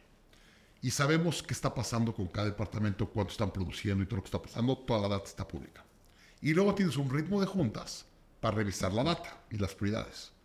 Y en el ritmo de juntas hay una junta diaria de 15 minutos, una semanal de 90 minutos, una mensual de 4 8 horas y una trimestral de un día o dos días. Y una anual de dos días obligatoria. Nosotros hacemos casi de cuatro. Y ahí nos alineamos todos. Todos saben exactamente qué está trabajando el otro, qué está comprometido, qué tiene que dar de resultados y cómo está el día. ¿Y qué software utilizas para que todos estén... Yo ut- utilizo dos. Uno que se llama Clipfolio, que es para mis dashboards digitales del día a día. Ajá. Y ese, lo que me gusta Clipfolio, Clipfolio puede tomar data como de 500 plataformas. Entonces saca información de QuickBooks y de NetSuite y de unas eh, Google Docs y de HubSpot y toma de todo y te hace pizarrones. Y entonces esa se, se actualiza automáticamente y se actualiza de toda la data del negocio. Y luego tenemos otra plataforma que se llama Rhythm eh, y es una plataforma diseñada para scaling up, donde están todas las prioridades y KPIs estratégicos del negocio. Y eso lo tienes que actualizar una vez, cada, una vez a la semana. Te tardas 15 minutos en actualizar una vez a la semana. ya. Pero en todo momento sé qué está pasando con mi equipo en todas partes. O sea, si te digo, ahí está mi teléfono, si tú me dices cuánto he vendido hoy en el año, te puedo decir exactamente al centavo cuánto he vendido. Sí, Todo está puedes estar en la playa sin problema y viendo cómo va. yo le digo a mi gente, yo muchas veces me levanto a las 2 de la mañana porque se me ve el sueño y ando preocupado por algo y tengo que ir a ver data para ver qué está pasando. Si la data no está actualizada, le mando WhatsApp a la gente y me dicen, ah, es que me estás molestando. Le digo, bueno, pon tu data. Si tu data está a tiempo, yo la voy a ver, voy a hacer mi análisis, voy a tomar decisiones y voy a tomar acciones. Pues no tengo data, no puedo tomar acciones. Claro. Entonces, para mí, la data es muy importante. O sea, te asustas de la data que tengo en mi negocio. Pues que no puedo tomar decisiones. Sí, no. Imagi- yo digo, imagínate manejar tu coche sin un tablero. ¿Tú podrías manejar tu coche sin tablero? Claro que no. Quieres saber a qué velocidad vas, cómo está tu gasolina, tu aceite. Tu tablero. Tienes que tener un tablero de la oficina de tu negocio. Entonces, es muy importante los tableros. No, y además creo que también el- lo, lo que estás haciendo en buena parte es reflejo de, de tu persona, ¿no? Me llama mucho la atención una entrevista que, que comentaste que si el emprendedor en sí no está bien, el negocio no está bien. Vamos a platicar un poquito de, de drama. Y Que creo que vale la pena saltarnos a eso un poco. una de mis rutinas más importantes, yo me levanto a las 5 de la mañana todos los días. Eres del club. Soy club de 5 de la Yo mañana. no. Pero me levanto de 5 y entre 5 y 7 no hago nada para nadie que no sea yo. Tú eras agradable. Yo soy mi hora sagrada. Y entre 5 y 7 hago ejercicio. Me tomo una muy buena taza de café con algún jueguito, leyendo algo. Me encuentro un espacio callado que no me esté molestando a nadie. Me tomo mi taza de café, hago ejercicio, este, medito un poco, pienso, me quedo un rato callado, o aprendo un video o leo 10 páginas. Tengo que meter a mi cabeza algo. Y a las 7 que se levantan mis hijos y mi esposa, ¿cómo me siento? súper productivo, ya hice muchas cosas, me siento bien, lleno de energía, ya hice ejercicio y estoy listo para darle valor al mundo. Si te levantas en la mañana corriendo con el despertador y oigan, váyanse niños y háganse desayunar y tal, y traes ya 3 de la mañana, sales al coche, tráfico, llegas a tu oficina, ¿cómo está tu nivel de estrés? Sí. acá. ¿Cuál es la probabilidad de que reacciones mal en tu negocio? Altísima, ¿no? Entonces, yo cuando a las 7 me conecto, estoy como zen, eh, ya pensé, ya planeé mi día, ya hice ejercicio, ya desayuné, me siento muy bien. Y entonces mi probabilidad de no darle el estrés al negocio es muy baja. Entonces yo siempre digo al emprendedor, tienes que tener tus rutinas y tus espacios para que tú estés bien. Yo siempre digo, Sí. te tienes que poner la máscara de oxígeno primero. ¿Qué te dice en el avión cuando despegas? Te dice, si salen las máscaras, no se la pongas a tus hijos o al de al lado. Ponte la máscara de oxígeno primero tú. Porque si tú te desmayas, no puedes ayudar a nadie. Igual es el negocio. Si tú estás con problemas financieros, problemas de, de peso, problemas de, de que estás enfermo todo el día, ¿tú crees que tu negocio debe ir bien? Claro que no. Págate a ti primero. Págate primero, claro. Profit first. Sí. De hecho, Mike Mikalowicz, muy amigo mío, Profit First, es importantísimo. Entonces, sí tienes que tener ciertas disciplinas tuyas, que sea que te ayuden a mantenerte a ti bien. ¿A poco lo conoces a Mike? Es muy amigo mío. Hablé con él el miércoles de la mañana. Ahí tengo una historia interesante. Yo aprendí Scaling Up en MIT en el año 2001. Ok. Mi compañero de clase era Mike Mikalowicz. ¿Cómo crees? Desde ahí somos amigos. Antes de su libro. Mucho antes. De hecho, ¿ves que me diga la historia que quiebra que su hija le da el- su cochinito? Ajá. Yo lo conozco esta semana y me habla llorando. Debo tener el libro aquí afuera. De hecho, hablé con él el miércoles. Es que, a ver, esto es una de las cosas que más me dio en mi vida. Cuando yo empecé en Patagon, con Finance Way Patagon empezó a crecer mucho, la verdad me empezó a pasar muy mal. El negocio me sobrepasa por mucho. Y tengo una gerente de ventas en mi oficina que me veía que cada vez que ella se iba en la noche, el único que estaba en la oficina trabajando era yo. Y llegaba a mi oficina y yo estaba sin zapatos, en la computadora trabajando, despeinado, le estaba pasando muy mal. Y un día me dijo, oye, mi esposo es emprendedor y está en una organización de emprendedores. ¿No quieres que te presente? A lo mejor te pueden ayudar. Siendo alcohólicos anónimos, casi casi, ¿no? Y le digo, bueno, pues sí, preséntame. Entonces me presenta a IO Entrepreneurs Organization. Y la verdad me cambió la vida. No sabes qué organización. A mí en lo personal me cambió la vida. Mike, que era miembro también. Y entro a IO y les digo, oigan, ¿quién es el experto de escalamiento de negocios? Yo en los negocios, cuando tengo un problema o una oportunidad, en vez de preguntar qué hago, pregunto quién. ¿Quién es el experto en este negocio? Es como si yo digo ahorita, quiero empezar un canal de TikTok. Y si te conozco, te voy a hablar, te voy a decir, dime qué hago. ¿Quién sabe escalar unos eh, TikToks? ¿Sí me entiendes? Entonces yo siempre digo, ¿quién es el experto en el tema? Y le llamo. Leo su libro, tomo su curso, lo contrato de consultor, lo que tenga que hacer. Y entonces llego a yo, pregunto, ¿quién es el experto? Y me dicen, Bert Heinrich es el experto. Y da un curso en MIT que se llama Birthing of Giants. Dije, ¿dónde pago? Tal lugar, pagué, me registré y fui. Y Mike estaba en el. Y ahí nos conocemos. Es un programa que dura tres años en MIT, va cinco días al año. Se llamaba Birthing of Giants, ahora se llama eh, EMP, Entrepreneurial Masters Program. Y te metían cinco días durante tres años para enseñarte todo lo que era scaling up, vida publicidad, todo lo que muchos de ustedes de ahí. Y ahí nos hicimos muy amigos, Mike y otras gentes, entre otros. Y cuando llegas ahí, te ponen en foros de ocho personas. Y Mike está en mi foro. Entonces, todos los miércoles tenemos que hacer una llamada en la mañana. Ah, o sea, Bueno, todavía estás en el grupo. Es que, a ver, nosotros hicimos Birthing of Giants Sí. del 2002 al 2003. Llegamos con Vern y con MIT y dijimos, oigan, nos hicimos súper cuates. Estamos aprendiendo muchísimo, denos más. Y nos dicen, Vern, no, No hay más. ya no hay más. Ya se acabó el programa y te tienes que ir porque tenemos que traer la siguiente generación. Sí. Entonces nos corren. Entonces cada quien vamos a nuestra casa muy enojados porque nos gustaba mucho el programa. Y luego la generación del 2004 dice lo mismo. Entonces van con Vern y dicen, damos más. No, ya no hay, entonces que nos corren. Y un cuate del 2004 que se llama Rick Sapio. Rick va con Vern y dice, oye, ¿te importa que yo organice algo? Y Vern se burla no, hombre, nunca va a hacer nada. Haz lo que tú quieras. Y él nos habla a nosotros, a todos los del 2003. Dice, oigan, voy a hacer un grupo, ¿no quieren? Órale. Entonces nos juntamos 2013 y 2004, hicimos una continuidad que se llama Gathering of Titans. En 2005 empezamos. Que ya es un club privado. Ya es un club privado, somos 70 emprendedores, nos vemos en MIT todos los años, Les prestan... nos prestan unas instalaciones, le rentamos la instalación a MIT. Nos vamos, MIT, un poquito como a media hora de Boston, tiene un lugar que se llama Endicott House. Y es donde entrenan a los profesores de MIT. Nos prestan el Endicott House, lo, lo tomamos todo y nos vamos cinco días, una vez al año. En conclave. La tercera semana de abril nos vamos a meter 70 emprendedores.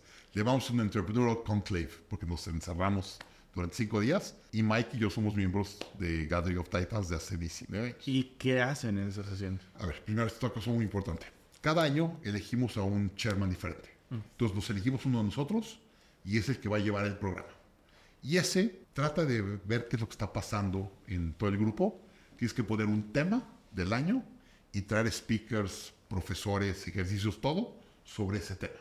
Yo fui el chairman del año pasado, eh, en el 2003. Y yo tengo 51 años. Yo estaría 50 cuando me dan el, me eligen. Y yo dije, es la mitad de mi vida, halftime. Entonces yo le llamé halftime. Y hice un programa de cómo diseñar tu segunda mitad de vida. Nadie te prepara para tu primera mitad, menos para tu segunda mitad. Entonces me pongo a leer y hay un libro que se llama Halftime que explica esto y explica cómo los emprendedores hacemos muchos errores en nuestra segunda mitad. Que vienen los divorcios, por cierto. Sí, los... Una de las cosas que más pasa, imagínate que has trabajado 15 horas todos los días durante 30 años y de repente vendes tu empresa o te jubilas, llegas a tu casa y ¿qué te dice tu mujer? Espérame, pues, si tú nunca has estado, ¿por qué? Ahora te tengo que entretener yo o tus hijos. Fíjate que eso también... ¿Qué te dicen tus hijos? Y yo lo vivo muy cercano en el sentido de que, por ejemplo, uno de mis, pues sí, tíos, personas más allegadas a mí, era un alto directivo de, de Grupo Carso, que toda la vida dedicó al trabajo, toda la vida. Y cuando se jubila, se viene a vivir acá, a, a su casa, y la mujer le dice, oye, eres un extraño. Y a la fecha, espérate, y a la fecha, él eh, luego se va tres días a una casa que construyó. Solo para salirse. Sí, sí, como para mantener esa rutina que él creó durante 25, 30 años. ¿Es feliz? Sí, la señora es feliz, sí, pero está una dinámica muy complicada. De hecho, lo que pasa es, uno, tienes que rediseñar tu, Sí. tu estilo de vida con tu pareja. Muy, es muy común. La relación con tus hijos. Oye, espera, si tus hijos nunca estuviste ahí y ahora quieres estar todo el día y que te vengan, que quieran comer contigo todos los días, No. tus hijos te dicen, espera, ya tengo amigos, ya hice mi vida, ya. Entonces, empecé a leer mucho sobre cómo rediseñar tu segunda mitad de vida. Le llamé Halftime y llevé puros profesores, autores del libro y todo, que se dedican a ayudar a la gente a diseñar su segunda mitad de vida. Tuvo espectacular. ¿A partir de los qué? ¿40 años? Pues, mira, en el grupo, yo soy de los chicos, yo soy de los más chicos. Creo que el más chico tiene como 46, 47. No, por ahí. Y el más grande tiene 60 y pelitos. Yo soy, te digo, de los- de los chicos. Pero había gente de sus 60 que me dijo, Daniel, me hubiera encantado esto cuando tenía 50. 50. He cometido una cantidad de errores que no hubiera cometido si hubiera platicado. No, todo todavía me queda un rato por Pero todavía pero... Pero la verdad está buenísimo. La verdad estuvo, estuvo muy divertido. Trajimos a speakers de todo tipo. Y mira, una cosa que aprendí como ejemplo. ¿Te acuerdas que te dije que hice mi objetivo de cómo quería que mi vida se viera y todo? Sí. Lo hice solo. Y luego se lo presté a mi mujer. Y le dije, mi amor, mira lo que hice. Así se va mi vida. Y mi mujer luego me dice, está bien, suena bien. Pero no lo hice con ella, nunca le pregunté. ¿Dónde estoy yo? Ahorita estoy rehaciendo mis siguientes 20 años y lo estoy haciendo con mi esposa. Y al principio cuando dije a mi esposa que quiero rediseñar los siguientes 20 años, me ver con cara de, estás loco, o sea. Y mi mujer no es de poner objetivos y KPIs porque no, no, no he vivido eso. Pero yo en los negocios lo hago con mis empresas, pues lo tengo que hacer en mi vida. Y entonces estoy rediseñando con mi esposa. Y de hecho tengo un cliente que ayuda a dentistas a jubilarse y me paga por consultorías que le doy. Y una me pidió que le hiciera un trabajo, se lo hice y me dijo, oye, ¿cuánto te debo? Dije, no me pagues, invítame a uno de tus eventos. Y me dijo, claro. Me fui con mi esposa, puros dentistas, mi esposa y yo. Y te explican cómo hacer tu jubilación y cómo ahorrar tu dinero. Estuvo buenísima. La verdad, aprendí muchísimo. Mi mujer me dijo, oye, estuvo bien padre. O sea, como que vale la pena que platicáramos de eso. Entonces, cuando diseñes tu vida, platícalo con tu pareja. No lo solo. Yo hice el error de hacerlo solo la primera vez. Y ahorita, por ejemplo, tu pareja viajas mucho. ¿Cómo le haces? ¿Para qué hace ella?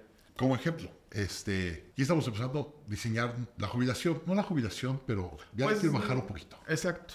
Ya- La verdad he trabajado muy fuerte muchos años. Ya hay que bajar un poquito a la cantidad de viajes y cantidad de horas. Y entonces empecé a platicar con mi mujer, oye, ¿dónde quieres pasar? Y empezamos a diseñar más viajes que queremos hacer Juntos. Este, juntos. Ahorita me tomé estas vacaciones de Navidad, me tomé tres semanas. Lo que nunca. Lo que nunca me tomado tres semanas.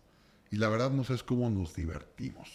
De hecho, antes de venirme al viaje, eh, que estoy ahorita en México, me vine dos semanas de trabajo, cuatro ciudades. Le digo a mi esposa, oye, qué flojera, mañana tengo que viajar. Y me volteé a ver y me dice, Daniel, no me acuerdo cuando he visto un mes completo que duermas en la casa todos los días. Bueno, no en la casa, pero que estemos juntos contigo y los hijos un mes completo. Nunca. Yo todos los meses viajo. Y entonces me decía, me siento muy raro te he visto todos los días. Yo ronco en las noches. Entonces me dice, ¿qué voy a hacer? Porque quiero dormir bien por las noches. De modo, pues parto de. Pero la realidad es que no, no hacemos esas cosas. Entonces, mi mujer y yo estamos diseñando qué queremos ahorrar, cómo queremos tenerlo ahorrado, si queremos una segunda casa, qué queremos viajar y varios temas ahí que, que nunca había pensado que iba a estar pensando en esto, que ahorita son muy importantes para mi segundo. Entonces estoy reescribiendo mis siguientes 20 años, mismo ejercicio quizás hace 20, pero estoy escribiendo con mi esposa y estamos discutiendo y acordando juntos. Y tienes, por ejemplo, quizás es un poco dura la pregunta, pero como un plan de sucesión de tus empresas en caso de que a lo mejor tú no estés. Sí, este, ¿O qué tan importante es meterlo? Porque, porque muchas veces, te lo digo, eh, como emprendedor, no ves eso. Y a más joven menos, ¿no? De, oye, ¿qué pasa si, si-?" Pero ya a lo mejor conforme vas teniendo una edad un poco ya más adulta, y dices, oye, ¿y qué pasa? Que entiendo que muchas personas optan por vender sus empresas y decir, se finí. Pero hay otras que dicen, ¿qué hago? a ver, vamos a, vamos a el mito de yo no voy a vender mi empresa, mi empresa la hice para mis hijos. A lo mejor tus hijos no la quieren. Me ha tocado coachar muchas segundas y terceras generaciones y me dicen, odio mi vida, pero por respeto a mi papá, lo voy a hacer. Digo, y espérame. O sea, de hecho, hay un libro que me gustó mucho de David Deida, que se llama The Way of the Superior Man, el, el camino del hombre superior. Y te da 16 puntos de cómo ven los hombres bien hechos, los hombres completos, ¿no? o los hombres superiores.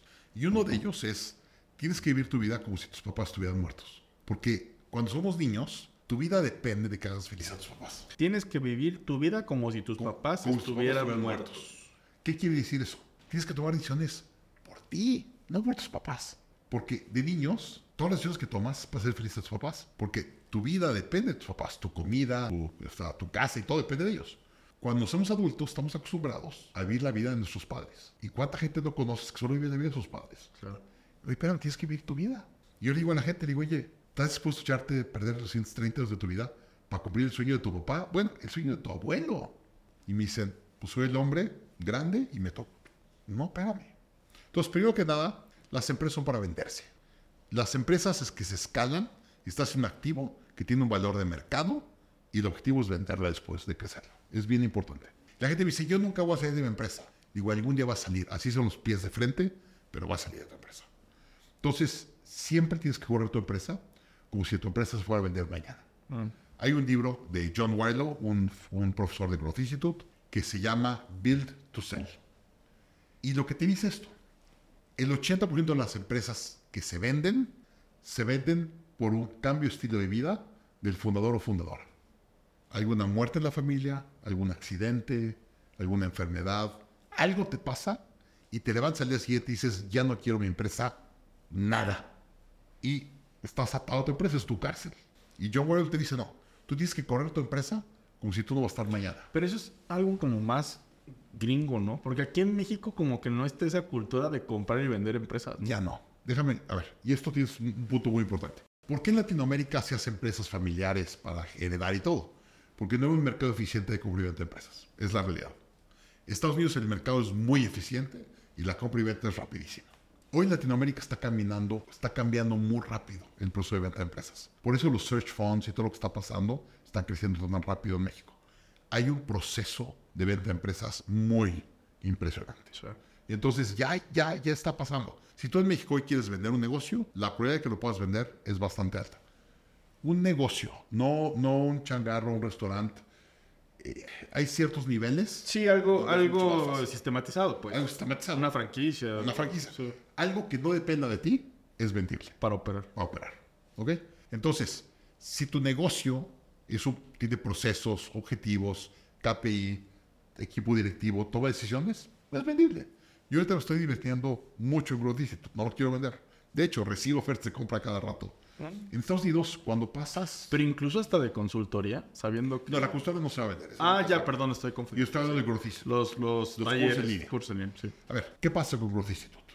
Hace 12 años, cuando empecé, yo iba con los autores y les decía, oye, tú le vendes tus derechos de tu libro a una editorial. Sí. Y la editorial compra tus derechos, la editorial publica libros y te paga un porcentaje de todos los libros que vende. Así es un contrato una editorial. Sí. Yo fui con autores y le dije, oye, te compro tus derechos de tu curso en línea. Y volteaban a ver y me decían, ¿de qué estás hablando? Hace 12 años. Y yo le digo, a ver, ¿le vendiste tus derechos a una editorial? Sí, ¿a qué editorial? A Wiley. Digo, perfecto. Growth Institute te compra tus derechos de curso en línea. Y se me acaba viendo y me decían, ¿cuál es el catch? Y digo, nada. En el futuro, más que te va a tomar curso en línea. Te va a. Entonces yo lo compro y te pago unas regalías de tu curso. Y se me decían, tuyo. No valía nada para ellos. Entonces hoy tengo 120, 150 cursos de los mejores autores de libros del mundo y yo soy dueño de sus derechos de autor. Es una cosa muy vendible. Entonces a cada rato recibo llamadas y emails diciendo, oye, me encanta lo que has hecho, no me lo quieres vender. Claro que no. Pues la, la verdad estoy disfrutando mucho. A lo mejor faltan 7, 10 años. Tengo 51 años. Pues venimos a los 60, 65 para divertirme. Claro. Entonces, a ver, yo siento que voy en una, en una carrera de caballos y estoy corriendo y voy bastante adelante. Y la gente me dice, a la mitad de la carrera te compro tu caballo. Espérame, me falta. Hasta allá está la meta, déjame llegar a la meta. Pues es que también es un tema de autorrealización, ¿no? Como Yo decir, o sea, está gusta- me está gustando lo que hago, es un buen propósito, ya... Tengo un gran equipo, tengo grandes productos, tengo muy buenos socios. Sí, ya, no- ya, no es, ya no es tema de dinero. Es un tema de- es un tema de impacto. Exacto. Y la verdad me divierto mucho. Y voy por el mundo, conozco todo tipo de gentes. Te digo, di cursos en, en, eh, en Los Ángeles, unos abogados. He dado cursos. Un día me contrató una empresa para dar cursos en India, en Sri Lanka, en Bangladesh. He dado cursos en Polonia. Cursos en Asia. He dado cursos en todo el montón, Latinoamérica. Oye, pues ese es mi caballito, me estoy divirtiendo muchísimo. Si no tuviera Growth Institute, no estaría haciendo eso. Más bien, el- tu siguiente paso, como tú ya lo dijiste, bajarle un poquito el ritmo. Mi equipo de management ahorita sea, es pues, mucho más fuerte. Pero tú como persona... Yo como persona lo estoy bajando. Exacto. Exactamente. Pero ya tengo un equipo de dirección que toman sus decisiones, tienen sus equipos y están armando procesos. Sí, ya, ya armaste la maquinaria, pues. Ya la majita ya, ya corrió. Y una cosa bien interesante. Ahora los autores me hablan, me dicen, "Dale, quiero hacer un curso en línea. Y hacen su curso y compran sus plataformas y no los venden. Vender el curso en línea es dificilísimo. Sí. Entonces me hablan y me dicen, oye, tengo un curso que ya no vendo, ¿te lo puedo pasar? Pásame. Y entonces me están pasando cursos. Entonces ya la maquinita está hecha, la, la base de datos. Tengo una base de datos de 350 mil personas que compran curso en línea. Entonces cualquier curso en línea que traiga a la comunidad, pues va vendiendo. Claro. Entonces ya está hecho en la maquinita. ¿Tienes como un marketplace? Tengo un co-marketplace, pero lo manejamos un poquito diferente. Tenemos programas de acuerdo a lo que quieres lograr. Este, tengo una comunidad que se llama ImpactX, como ejemplo, que es una comunidad para CEOs donde te enseñamos a ser director general. Ahí te enseñas a ser director general. Entonces, te resuelvo los problemas de cuál es la metodología correcta, cómo contrato a alguien, cuál es el contrato, cómo le pagas a alguien, cosas que no sabes, cómo contrato, cómo corro y demás.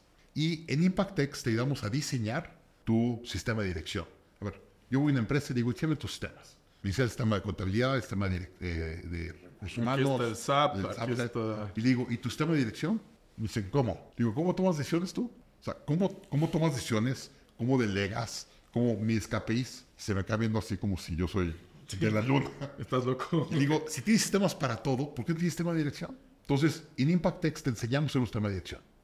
Y parte del sistema, te recomendamos muchas clases, libros, metodologías y herramientas, y vas y tomas los demás cursos.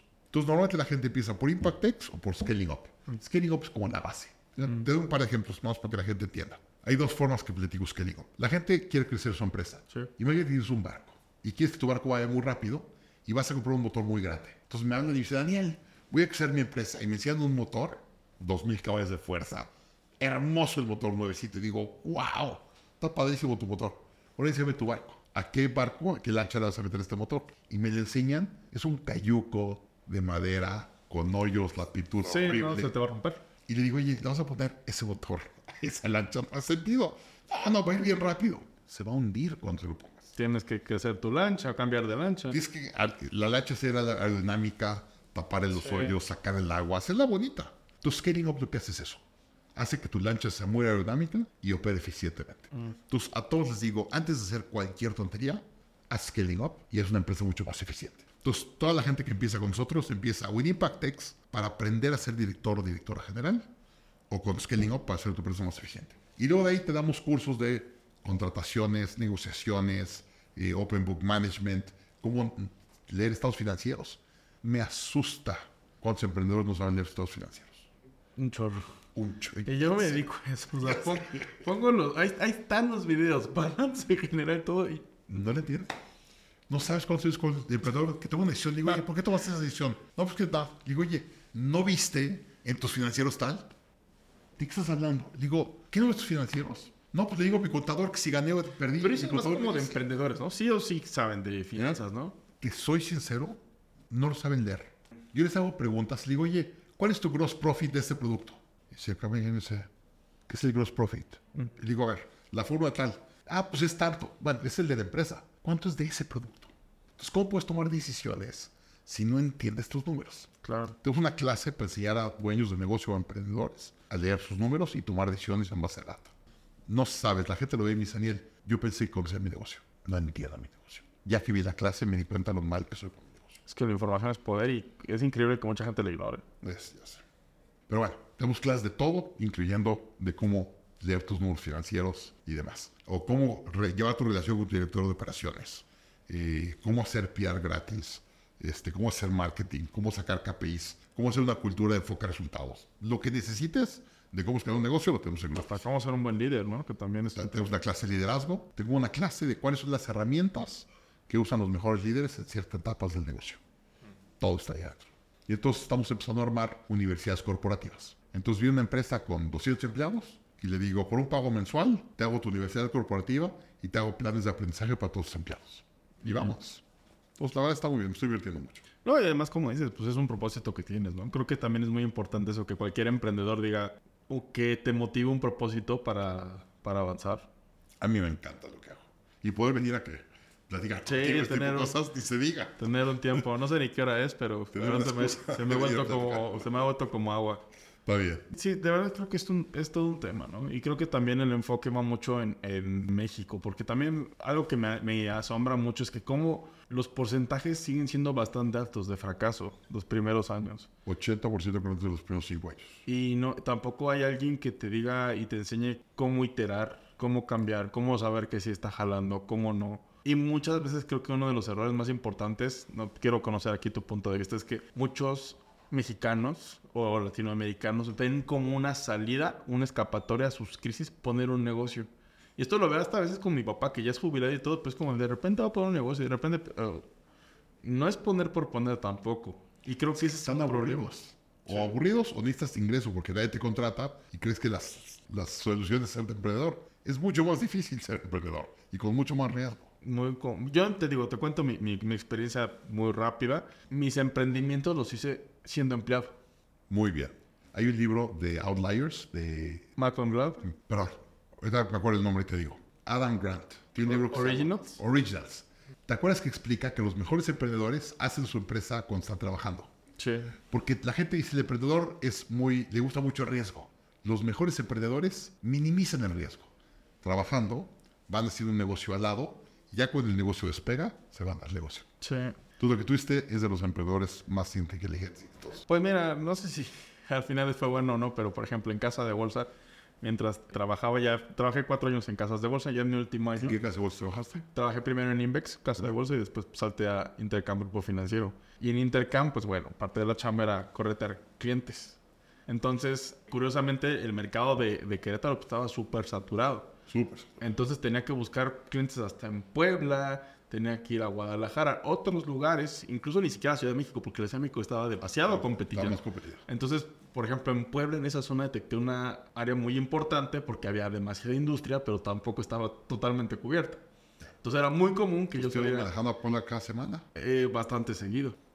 Pero ahí hicimos una alianza con Solar City, que ya pues, es parte de Tesla para paneles solares industriales. Muy padre. Entonces ahí lo que yo hacía es como de, pues me volví como multivendedor porque iba con el contador de la empresa, oye, te hago este, este eh, servicio en, en, casa de bolsa. Y decía como de, no, pues es que no puedo, no puedo, no puedo. Bueno, pero no te preocupes, ¿cómo está el tema de tu luz, de tus ahorros, de tu energía? No, pues que te, entonces te sacaban otra empresa.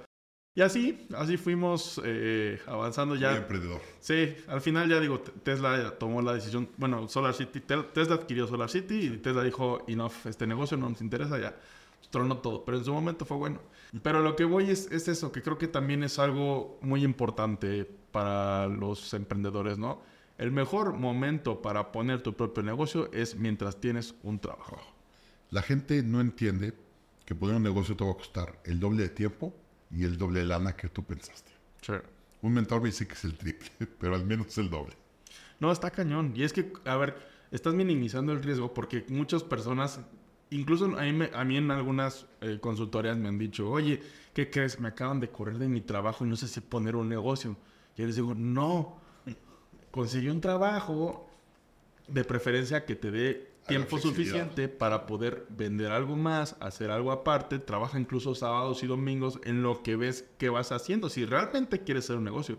Porque yo creo que también por un negocio no es para todos. Tú me dices tu punto de vista, ¿no? No es para todos. No es para todos. Pero pues... Es para gente más disciplinada y la gente con un estómago para riesgo. O sea, no es que tomes más riesgo. Tienes que poder tomarlo con más filosofía y, estar más tranquilo. Porque sí es, es complicado ser emprendedor. La cantidad de presiones y lo solitario que es emprendedor. Si tienes un estómago que aguante eso, no lo vas a sacar bien. Sí, está complicado. no es fácil hacer negocios. Y más escalarlos. O sea, hacer un negocio es difícil. Escalar un negocio es muy difícil. Es más, te voy a dar un poquito de dato. Yo soy de números, disculpen. En México ahorita hay como cuatro y medio millones de negocios. La cantidad de empresas registradas en la Secretaría de Hacienda son como cuatro y medio millones de empresas. Del cuatro y medio millones de empresas, el 96% de las empresas en México facturan menos de 10 millones de pesos al año. ¿Qué son pymes? Son pymes. Pero a ver, el 96% de las empresas facturan menos de 10 millones de pesos al año. Son puros changarritos. Vamos, nos dijo Fox, sí. el país de los changarritos. Sí.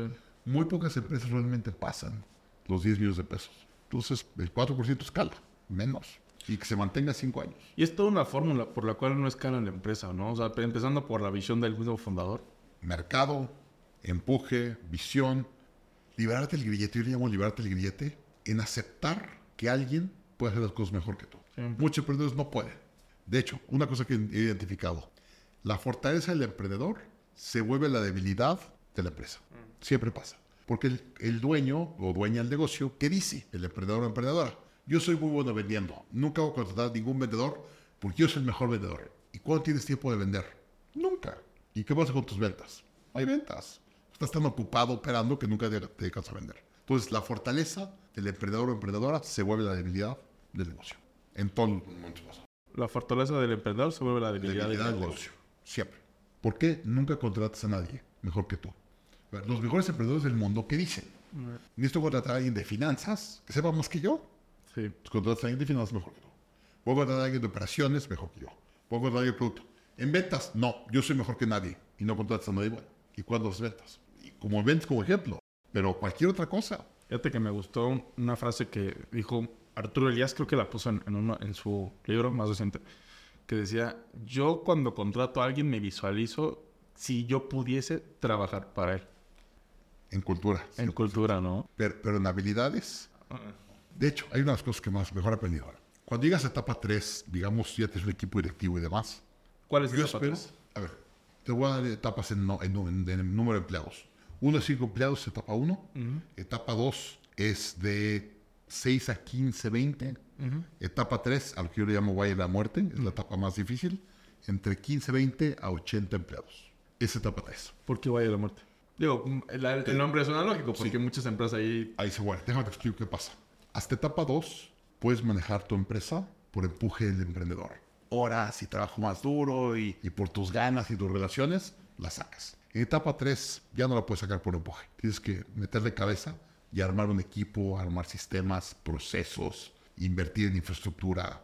Ya tienes que ser una empresa. Entonces, hasta etapa 2 te puedes quedar en una empresa estilo de vida, este, un chagarrito. Cuando vas a etapa 3 es un scale-up. Y en la primera parte del scale-up, entre 20 y 80 empleados, es cuando realmente haces un equipo directivo, que es mejor que tú en cada área. Y ello lo que le digo es, ahora no es su jefe, va a ser su coach. Yo no puedo llegar con mi director de finanzas y decirle cómo hacer las finanzas. Espero que sepa mucho más que yo. Entonces llego con él y le digo, oye, estos son los motivos del negocio, ¿cómo le vas a hacer? Y mi director de finanzas me dice qué va a hacer. Cuando voy con mi director de ventas, le digo, oye, la empresa quiere llegar a sus objetivos, ¿cómo vamos a llegar? Y espero que él me diga. Yo no le puedo decir qué hacer. Entonces, cuando llegas a la etapa 3, que es el baile de la muerte del scale-up, tienes que cambiarte el chip y decir, a ver, yo no puedo hacer todo, no soy el experto en todo, no soy el mejor. Me voy a rodear de los mejores y le voy a pedir a los mejores que hagan sistemas y procesos para correr mi compañía y para estructurar mi compañía. Entonces, mi labor es traer a los mejores. Y aquí acabo con una historia que me gustó mucho. Henry Ford, ¿te acuerdas? Henry Ford, el fundador de coches Ford. Cuando Henry Ford empieza, hay un reportero que no le cae bien al señor Henry Ford y lo empieza a atacar en los, en los medios, en los periódicos. Y el señor Henry Ford se empieza a defender y empieza ahí un como pleito entre el reportero y Henry Ford. Y el reportero decía, Henry Ford es una persona inculta, es una persona que no sabe. Y Henry Ford, pues era el productor de los coches Ford y dice, ¿cómo, cómo está tonto, ¿no? Claro. Entonces, hay un momento como que el reportero lo reta a un como juicio para demostrar que es una persona no oculta o no inteligente. Entonces llega Henry Ford, le acepta el reto y hay un grupo ahí de personas. Y entonces el reportero dice, le voy a hacer 10 preguntas al señor Henry Ford y voy a demostrar que el señor no sabe, eso es inculta. Pregunta número uno. ¿Quién escribió La Iliada, la novela? Y Henry Ford dice, no tengo ni idea. Pregunta dos. ¿Cuáles son los seis dígitos de pi? Y Henry Ford, no tengo ni idea. Y le hace 10 preguntas y no contesta ninguna bien. Y el reportero voltea y dice, ya ven, puedo comprobar que el señor Henry Ford es una persona no oculta. Le hice 10 preguntas, no contestó ninguna. Qué loco. ¿No? Y Henry Ford dice, ¿puedo explicar para mí qué es inteligencia? Y pues todos estaban ahí, dicen, a ver, ¿usted qué dice? Dice, yo en mi oficina tengo una cajita. Y tengo una cajita como con 40 botones. Si le pico el botón 1, viene el mejor abogado del mundo corriendo a mi oficina. Señor Ford, ¿en qué le puedo servir? Y le puedo hacer cualquier pregunta de leyes y me la contesta correctamente. Le pico el botón 2 y viene el mejor financiero. Le pico el botón 3 y viene el mejor ingeniero. Las 40 personas más importantes para mi negocio, le pico un botón y llegan corriendo a mi oficina. Señor, ¿qué le puedo resolver? Y ellos tienen la respuesta correcta de cualquier pregunta que les tenga que hacer. Inteligencia es cómo hacer que los mejores del mundo trabajen para ti y te resuelvan todas tus preguntas. Eso es inteligencia. Como emprendedor tienes que pasar eso mentalmente cuando llegas a etapa 3. Es decir, ¿cómo le hago para traer a los mejores? Por eso digo yo que el departamento, a mi punto de vista, digo, creo que hay muchos, que el departamento más importante de la empresa es recursos humanos. Por ahí, por ahí entra todo. Ni empecemos con eso que nos aventamos dos horas más. Yo creo que por ahí entra todo, por ahí entra el de director de ventas, porque al final de cuentas es el filtro total. Totalmente acuerdo. Nosotros siempre decimos tenemos que elevar a la dirección de recursos humanos al, al board. Porque, a ver, en los hace 100 años o 100 años, tus activos eran máquinas. Hoy tus activos son personas. ¿Quién es la persona que es la responsable de traer a todos esos recursos humanos? Y aquí hay una cosa importante. Hay un, hay un artículo en Harvard Business Review que escribió Ram Charan. Ram Charan es uno de los gurús mundiales. Eh, tiene un libro Execution con Larry Bossy. Es un genio señor. Escribió un artículo que dice, es tiempo de romper HR en dos. Y te dice, ahorita hay dos HRs. Hay un HR administrativo, que es el que paga nómina, que tengas contratos y demás. Eso es automático y está dentro de finanzas. ¿Por qué dentro de finanzas? Porque finanzas, a ver, la responsabilidad de la dirección de finanzas es que tus activos sean más productivos. Quiere decir que tus activos son tu gente. Sí, claro. Las, el, el departamento de finanzas tiene toda la data y los KPIs de todos para saber qué tan productivo es tu gente. Entonces, toda la parte administrativa tiene que estar dentro de finanzas. Y luego hay otra parte que le llama HR de liderazgo. Y esa persona está en el equipo directivo junto a la dirección general. Yo tengo esa persona en mi equipo, se llama Marité. Es una, es una empresaria en Guatemala, tiene una empresa de recursos humanos en Guatemala y es mi socia para la región de, la, de Centroamérica, pero aparte es mi coach.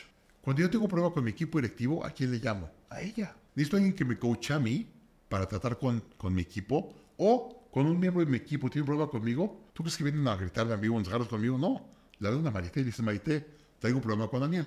Me está pasando esto y esto. ¿Qué me recomiendas?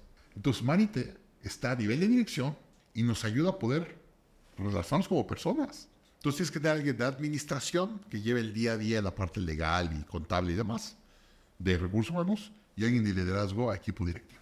Esa es la estructura correcta. Y ahora sí, cuando quiero tomar una decisión estratégica, tiene que estar recursos humanos al lado para que nos diga Oye, esa persona, ¿tú crees que la vas a conseguir por 50 mil dólares? No, esa persona vale 150 mil dólares. Y esa persona, en vez de tardarte dos meses, va a tardar seis meses. Y bla, bla, bla. Y esa persona es estratégica para la toma de decisiones. Interesante. 100%. Ah, buenísimo el artículo. En inglés se llama It's Time to Split HR in Two. Eh, Ram Charan en Harvard Review. Buenísimo. A leerlo todo. A leerlo. Oye, Daniel, ya para cerrar con broche de oro, me llamó muchísimo la atención el proceso de reclutamiento, ¿no? Lo que me dijiste que una de tus fases finales es como el fit de la misma cultura. Sí. ¿Cómo entra? ¿Cuáles son los filtros que tiene que pasar una persona para entrar a trabajar contigo? A ver, yo siempre pregunto quién, no qué, ¿verdad? Sí. El mejor sistema de contratación que yo conozco se llama Top Grading. Lo inventó un señor que se llama Brad Smart para General Electric. Cuando Jack Welch era CEO. Claro. General Electric, una de las empresas más grandes y exitosas del mundo, fue un cambio muy grande en los 80s cuando tenía un director general que se llamaba Jack Welch. Y Jack Welch fue considerado el mejor CEO de los últimos 100 años. Brillante el señor.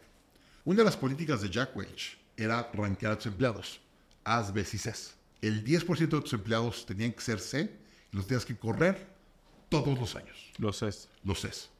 Porque corrías a los Cs y tenías que, te- tú tenías que volver a contratar, pero contratabas gente más de mejor nivel. Y lo estaban el 90%, el siguiente año que pasaba, se caían al C y los sacabas. Entonces todo el tiempo estaban reciclando a los malos y contratando mejores. Y Jack Welch en ese momento decía, era la empresa con los mejores ejecutivos del mundo, por toda la reciclada. Era parte de su cultura, muy agresivo, pero funcionaba. Pero ¿cuál era el problema? Tenían que, que volver a contratar a 30 mil personas cada año. ¿Sabes lo difícil que es contratar a 30 mil personas y contratar a 30 mil personas Y buenas? y lo caro para sacar a Y lo caro para sacar a 30. Sí. Pero esa es la política de General Electric. A la fecha, no. No, no, ya le bajaron, ya, cambiaron eso. Pero eso lo llevó Jack Welch, que de hecho le decían Neutron Jack, porque entraba a los edificios y sacaba a todos, a la gente y dejaba los edificios sin gente. Jack Welch corrió mucha gente hizo cambios muy grandes en General Electric. Pero Jack Welch, mira lo inteligente del CEO. Dijo, a ver, eso de contratar, tienes que tener como un tacto, como un arte para ver si la persona es buena o no es buena. No puedo tener gente buena suficiente para contratar a 30 mil personas todos los años. Necesito hacer un sistema que garantice contratar a los mejores, no importa quién lo corra. Si lo corre un experto o lo corre una persona no muy buena, que dé muy buenos resultados. Entonces, contrató un señor que se llama Brad Smart, que vive en Chicago, y le dijo, Brad, desarrollame el sistema. Y Brad le hizo un sistema que hoy se llama Top. Él lo hizo dentro de General Electric y cuando Jack Welch sale de General Electric, le permite a él que escriba un libro y lo venda públicamente afuera. Yo soy representante de Top Grading a nivel mundial, su curso en línea, tengo sus derechos. ¿Qué es la matriz 3x3? ¿Esa? Esa matriz de por tres la uso mucho ahí, que es lo de los A's, B's y C's. Sure. Pero lo que más hace eh, Top Grading es te da un proceso de contratación. Y te dice, no importa quién lo corra, si corres el proceso, la probabilidad de contratar a una persona buena es mucho más alta. Entonces, te doy un ejemplo. Y por cierto, va a sonar muy largo y muy costoso. Pero el día que entiendes el costo de un mal empleado, un empleado mal contratado, no te importa lo que gastes antes para hacerlo correctamente. Por falta de tiempo no voy a hacer mis números, pero cualquier empleado mal contratado te cuesta mínimo un año de salario y en promedio te cuesta entre dos y tres años de salario. No nada más lo que le pagaste, es lo que le tienes que pagar por correrlo y la cantidad de problemas que te dejó en tu compañía o las oportunidades que perdiste por tener a alguien malo en el puesto. Entonces, si sabes que contratar a alguien malo te va a costar dos años, ¿cuánto tiempo le vas a meter al principio para asegurar contratar uno bueno? Entonces, la política es contrata lo más lento posible y corre lo más rápido posible. Cuando le pierdes la confianza a alguien, córrelo, ya no le vas a ofrecer nada importante, mejor ya sácalo. Y cuando contratas, contrata lo más lento posible. Entonces, ahí les va mi proceso basado en top grading. Primero, tienes que escribir un job description, una descripción del puesto Sí. muy bien hecha. Cuando la gente quiere contratar, dice, oye, eh, quiero contratar a un vendedor. Oye, ¿por qué quieres? No me importa, un vendedor alguien que sepa vender. ¿Qué tan buen vendedor va a ser? Oye, ¿quieres que venda por internet, por teléfono, que viaje, productos de mil dólares o diez? ¿Qué va a vender? ¿no? Entonces tienes que escribir una descripción de puesto muy bien escrita, con todo el detalle. Empieza. Descripción de la empresa. El porqué del puesto. Tiene, todos los puestos tienen un porqué. ¿Qué responsabilidades tiene que tener? ¿Cuáles son los KPIs los cuales vas a medir? ¿Qué capacidades esperas? Todo el detalle. Core values, todo. Y ese job scorecard tienes que sentar a escribirlo bien. Y luego lo vas a postear una versión de eso en LinkedIn o lugar para empezar a tener candidatos. Yo no empiezo a entrevistar hasta que no tenga al menos 50 candidatos que aplican. Por posición. Por posición. Porque normalmente cuando dices una posición, aplican dos o tres, los entrevistas, ah, pues el menos vale lo contrata. No. Yo quiero ver 50 currículums para ver cómo está el mercado, cuánto está pidiendo y qué capacidades hay. Y me ayuda a poder elegir al mejor.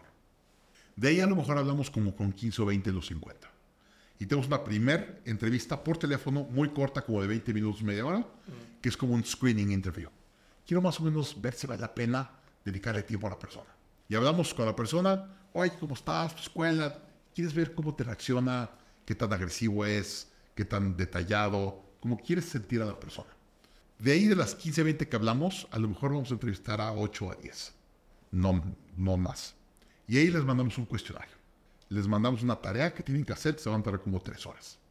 ¿Cuántas personas te mandan la tarea de regreso si no les importa tu empresa? Si a alguien le urge un trabajo y aplica a 100 empresas y una le pide una tarea de 3 horas, ¿tú crees que la van a hacer? No la van a hacer. Mm. Se van a ver las 2.99. Si no está dispuesto a una tarea de 3, 4 horas, no quiero ni que trabajen en mi empresa. ¿Y ese test que le dejas es específico para la posición? Le dejamos algo de la posición y les, les pedimos que nos contesten ciertas preguntas de su historial. Es como un currículum un poco más largo y un poquito una prueba de su expertise, de qué tan buenos. Los que pasan eso, les hacemos una entrevista. Y aquí es donde la gente truena. Hacemos una entrevista Presencial. presencial, al menos dos personas, normalmente tres, y esa entrevista dura cuatro horas. La gente dice, a ver, a ver, a ver, tres de tu equipo entrevistan cuatro horas a cada persona, sí. La gente me dice, Daniel, es una pérdida de tiempo, es una pérdida de dinero. Es lo más importante que hago. Claro. En esas tres, cuatro horas, sé todo del candidato. Normalmente en entrevistas en media hora, 45 minutos, lo ves por encimita y ya lo contratas. No. Yo me meto a detalle. ¿Qué hiciste? ¿Cuánto te pagaban? ¿Por qué te corrieron? ¿Quién era tu jefe? ¿Qué resultados diste? ¿Cuáles eran tus KPIs? Todo. Y no sabes lo que sale en cuatro horas. En 45 minutos te pueden medio mentir y decir cosas y te las tragas. En cuatro horas no hay forma. No sabes las cosas que han salido en cuatro horas. El otro día me tocó un cuate financiero contraté que me dice de un jefe que tuvo. Dijo, es que mi jefe quería ser muy creativo y yo no quería ser creativo, entonces yo mejor pues me salí de la empresa porque mi jefe quería que hiciera cosas en los financieros que yo no quería. Dije, qué raro que este cuate me diga eso. Después de entrevista, tenemos una entrevista que revisamos unas cosas y luego hay unos reference checks. Checamos referencias. De la entrevista larga, las cosas que te salen raras, quieres checar. Le dije, oye, quiero hablar con el señor. Me dijo, mira, con mucho gusto tratamos, pero pues, salí muy mal, no sé si te va a tomar la llamada. Pues le escribí y dije, oye, quiero platicar contigo, se quédame cinco minutos y me tomó la llamada. Entonces le hablo al señor le digo, oiga, es que quiero contratar a esta persona. ¿Qué pasó? Me dice, era muy poco flexible. Tú sabes que en México hay que ser muy flexibles con los financieros. Y él no quería ser flexible. Le estaba pidiendo que hiciera fraude y me lo dijo en, el- en la, la reference checks. A mí en finanzas quiero la persona más pulcra y limpia que haya en el mercado. Claro. Y por eso me traje a este cuate. Y le tengo toda la confianza en el mundo y lo adoro. Porque yo, yo, yo sé hacer negocios bien, con lana bien, no tengo que hacer cosas chuecas. Entonces, que me dijera un cuate, me fui porque no me sentí cómodo, que mi jefe quería cocinar los libros, me encantó. Claro. Y me cuida la lana muy bien. Y esa es, es la última entrevista. Y ya que pasa todo eso, y yo digo, si lo quiero contratar, o el director del departamento dice, si lo quiero contratar, en ese momento va a la última entrevista. Y esa la hace otro departamento, que no es el departamento que te va a contratar, y la hacen dos personas, y es una entrevista de cultura. Y solo confirman que la persona culturalmente se va a ver en la empresa. Y si eso no pasa, no- y nos ha pasado, que un director está necio, dice, es que me encantó, si no puedo contratar a esta persona no voy a llegar a mis objetivos. Los otros dijeron que no, no pasa. ¿Y qué le preguntan en la entrevista cultural? Normalmente platicamos de los valores. Oye, ¿para ti este valor? ¿Qué sería para ti? Como que es importante o y tal. Y son dos personas que están hablando más como de cuates. Si no te quisieras ir a estar con esa persona y te emociona platicar con él, no lo contratamos. Y, y me ha pasado, yo he pasado gente que pasa todo y estamos muy emocionados y no llega a la de cultura y son enojos de la empresa. Digo, "Oye, espérame, llevamos, le hemos invertido 20 horas a esta persona, tiene el currículo perfecto. Pero dice Daniel, pero no viste esto y pasó esto y no nos gustó esto y regresas que tienen razón. Va para atrás. Yo para atrás. Y ahí pasa. Y cuando tienen el tema de que, que están trabajando de manera remota, ¿cómo hacen ese proceso? Eh, los, lo hacemos remoto en Zoom y demás. Algunas cosas. Pero, y ahí te va ¿por qué tres personas hacemos la entrevista? Cuando tú haces entrevista, ¿no? Tú haces la pregunta de la entrevista y entre que te está contestando, ya estás pensando qué más le voy a preguntar o estás viendo tus notas, cuál es la siguiente pregunta y realmente no ves a la persona, no lees a la persona. Los otros dos, no me están viendo a la persona. Y dices, oye, ¿no te diste cuenta que cada vez que le preguntabas de lana, volteaba a ver abajo del lado izquierdo y cuando le preguntabas no sé qué, hacía los ojos así y están viendo cosas que tú no ves, porque tú estás enfocado en hacer la entrevista correcta y los detrás están viendo y no sabes lo que sale. O sea, salen cosas Interesantes. interesantísimas. Ahí les va la mejor que va a pasar, no va a ser como historia. Ah, dale, dale. Hoy estamos como en tres horas y media. Ya, vamos- ya estamos al final riéndonos. Ya nos había caído perfecto la persona. Era un señor que estábamos contratando y ya estábamos, pero ya bromas y chistes, ya, ya había pasado. Y de repente, sí, jajaja. Y por eso le pegué a mi jefe. A las tres horas y media. Digo, "Ah, ¿qué pasó? Y me dijo, sí, acuérdate, el tonto este de la empresa, no sé qué. Cuando me dijo no sé qué, lo agarré a golpes. Tómala. Me platicó en la entrevista que había golpeado a su jefe anterior. Eso no sale en 45 minutos. Salió tres horas y media después. Porque él ya dijo, ya estoy contratado. Ya estamos platicando de cuates. Ya parecía que estábamos echando una cerveza con los amigos. Y nos sacó que había golpeado a su jefe. Te ahorraste una futura golpiza. ¿Cuánto me ahorré por haber dedicado a sus patos? Es que es eso, a final de cuentas con- creo que ese es el- esa es la clave, contrata lento, corre rápido. Es correcto. Como tú dices, recursos humanos tiene que estar al nivel de dirección. Es top. Sí, sin duda. Sin eso no jala. Entonces, ¿quieres proteger tus finanzas? Contrata bien. En serio, haz un, haz un día el análisis de cuánto cuesta un empleado al contratado. Sí. No tiene... Sí, sobre todo cuando vas escalando, porque pues bueno, cuando estás empezando como emprendedor, pues no... De no- hecho. No, tienes tanto recurso. Ahí te va. En primera etapa, tú no eliges a tus empleados, tus empleados te eligen a ti. Si alguien está dispuesto a trabajar para ti cuando estás empezando, estás tan agradecido que alguien está dispuesto a trabajar para ti, checas, tiene pulso, sí, vente para acá. Y lo adoras, no te importan sus capacidades. Si alguien está dispuesto a trabajar para ti, lo contratas. Yo siempre digo, en la etapa 1, tú no eliges a tus empleados, tus empleados te eligen a ti. El problema es que contratas a puros generalistas. La gente que no es buena en algo, como no son buenos en algo, cualquiera que les da chamba, sí, yo, yo hago eso, sí, yo también hago eso. Y contratas gente generalista. Cuando llegas a etapa 2, empiezas a contratar especialistas y te das cuenta de que los generalistas no son buenos para nada. Sí. Son buenos para hacer todo, pero no son buenos para hacer algo específico. Y cuando empiezas a crecer tu empresa, quieres gente mucho mejor que tú en ciertos temas específicos. Sí. Entonces tienes que cambiar de generalistas a especialistas. Y en primera etapa, el que se deje contratos. Sí, No te importa. sí, claro, no digo, no tienes la estructura de, de entrevistar a tres personas ni nada. No, hombre, no tienes salarios, no, tienes oh, no. eh, buena marca, no tienes buenas oficinas, no tienes nada. Intuición. Intuición. Intuición. Entonces, si a alguien le caes bien y dice, oye, yo quiero trabajar para ti, gracias, lo abrazas y te lo llevas, no te importa lo que te cobre. Así pasa al principio. No manches, sí. Pues sí. Sí, creo que esto es como... Pues la verdad, sí. O sea, esto es una entrevista obligatoria para cualquier emprendedor. O sea, de comenzar con el fin en la mente y bien, porque muchas veces es más fácil empezar bien que corregir el rumbo a la, a la mala. Es correcto. Y, y recursos humanos, hoy tus activos más importantes es tu gente, no tus máquinas. Sí. Dedica el tiempo. Vale mucho la pena. Daniel, súper entrevista. Muchísimas gracias por tomarte el tiempo y sobre todo por el gran valor que aportas aquí en la, en la comunidad. Vamos a impulsar este video porque sí, de verdad tiene que ver mucho, mucha gente esta, esta, esta gran maravilla. Muchas gracias por tu invitación, tu tiempo. Y disculpen que nos están aquí ayudando a grabar. Ya son más de las nueve, nos pasamos por muchas horas. Claro, te quiero regalar esto. Es un primer libro que hicimos. Ese que platicaste que Sí, publicaste. el que publicamos en Rico 2023. que lo leas, está 2024 buenísimo el se viene el tema de inversiones y es un placer que haya estado por aquí con nosotros. Muchas, muchas gracias. No, de qué, un placer. Felicidades. Muchas gracias a todos. Espero Gracias. que hayan disfrutado mucho el video y que lo compartan. Vale mucho compartir esta información. Gracias.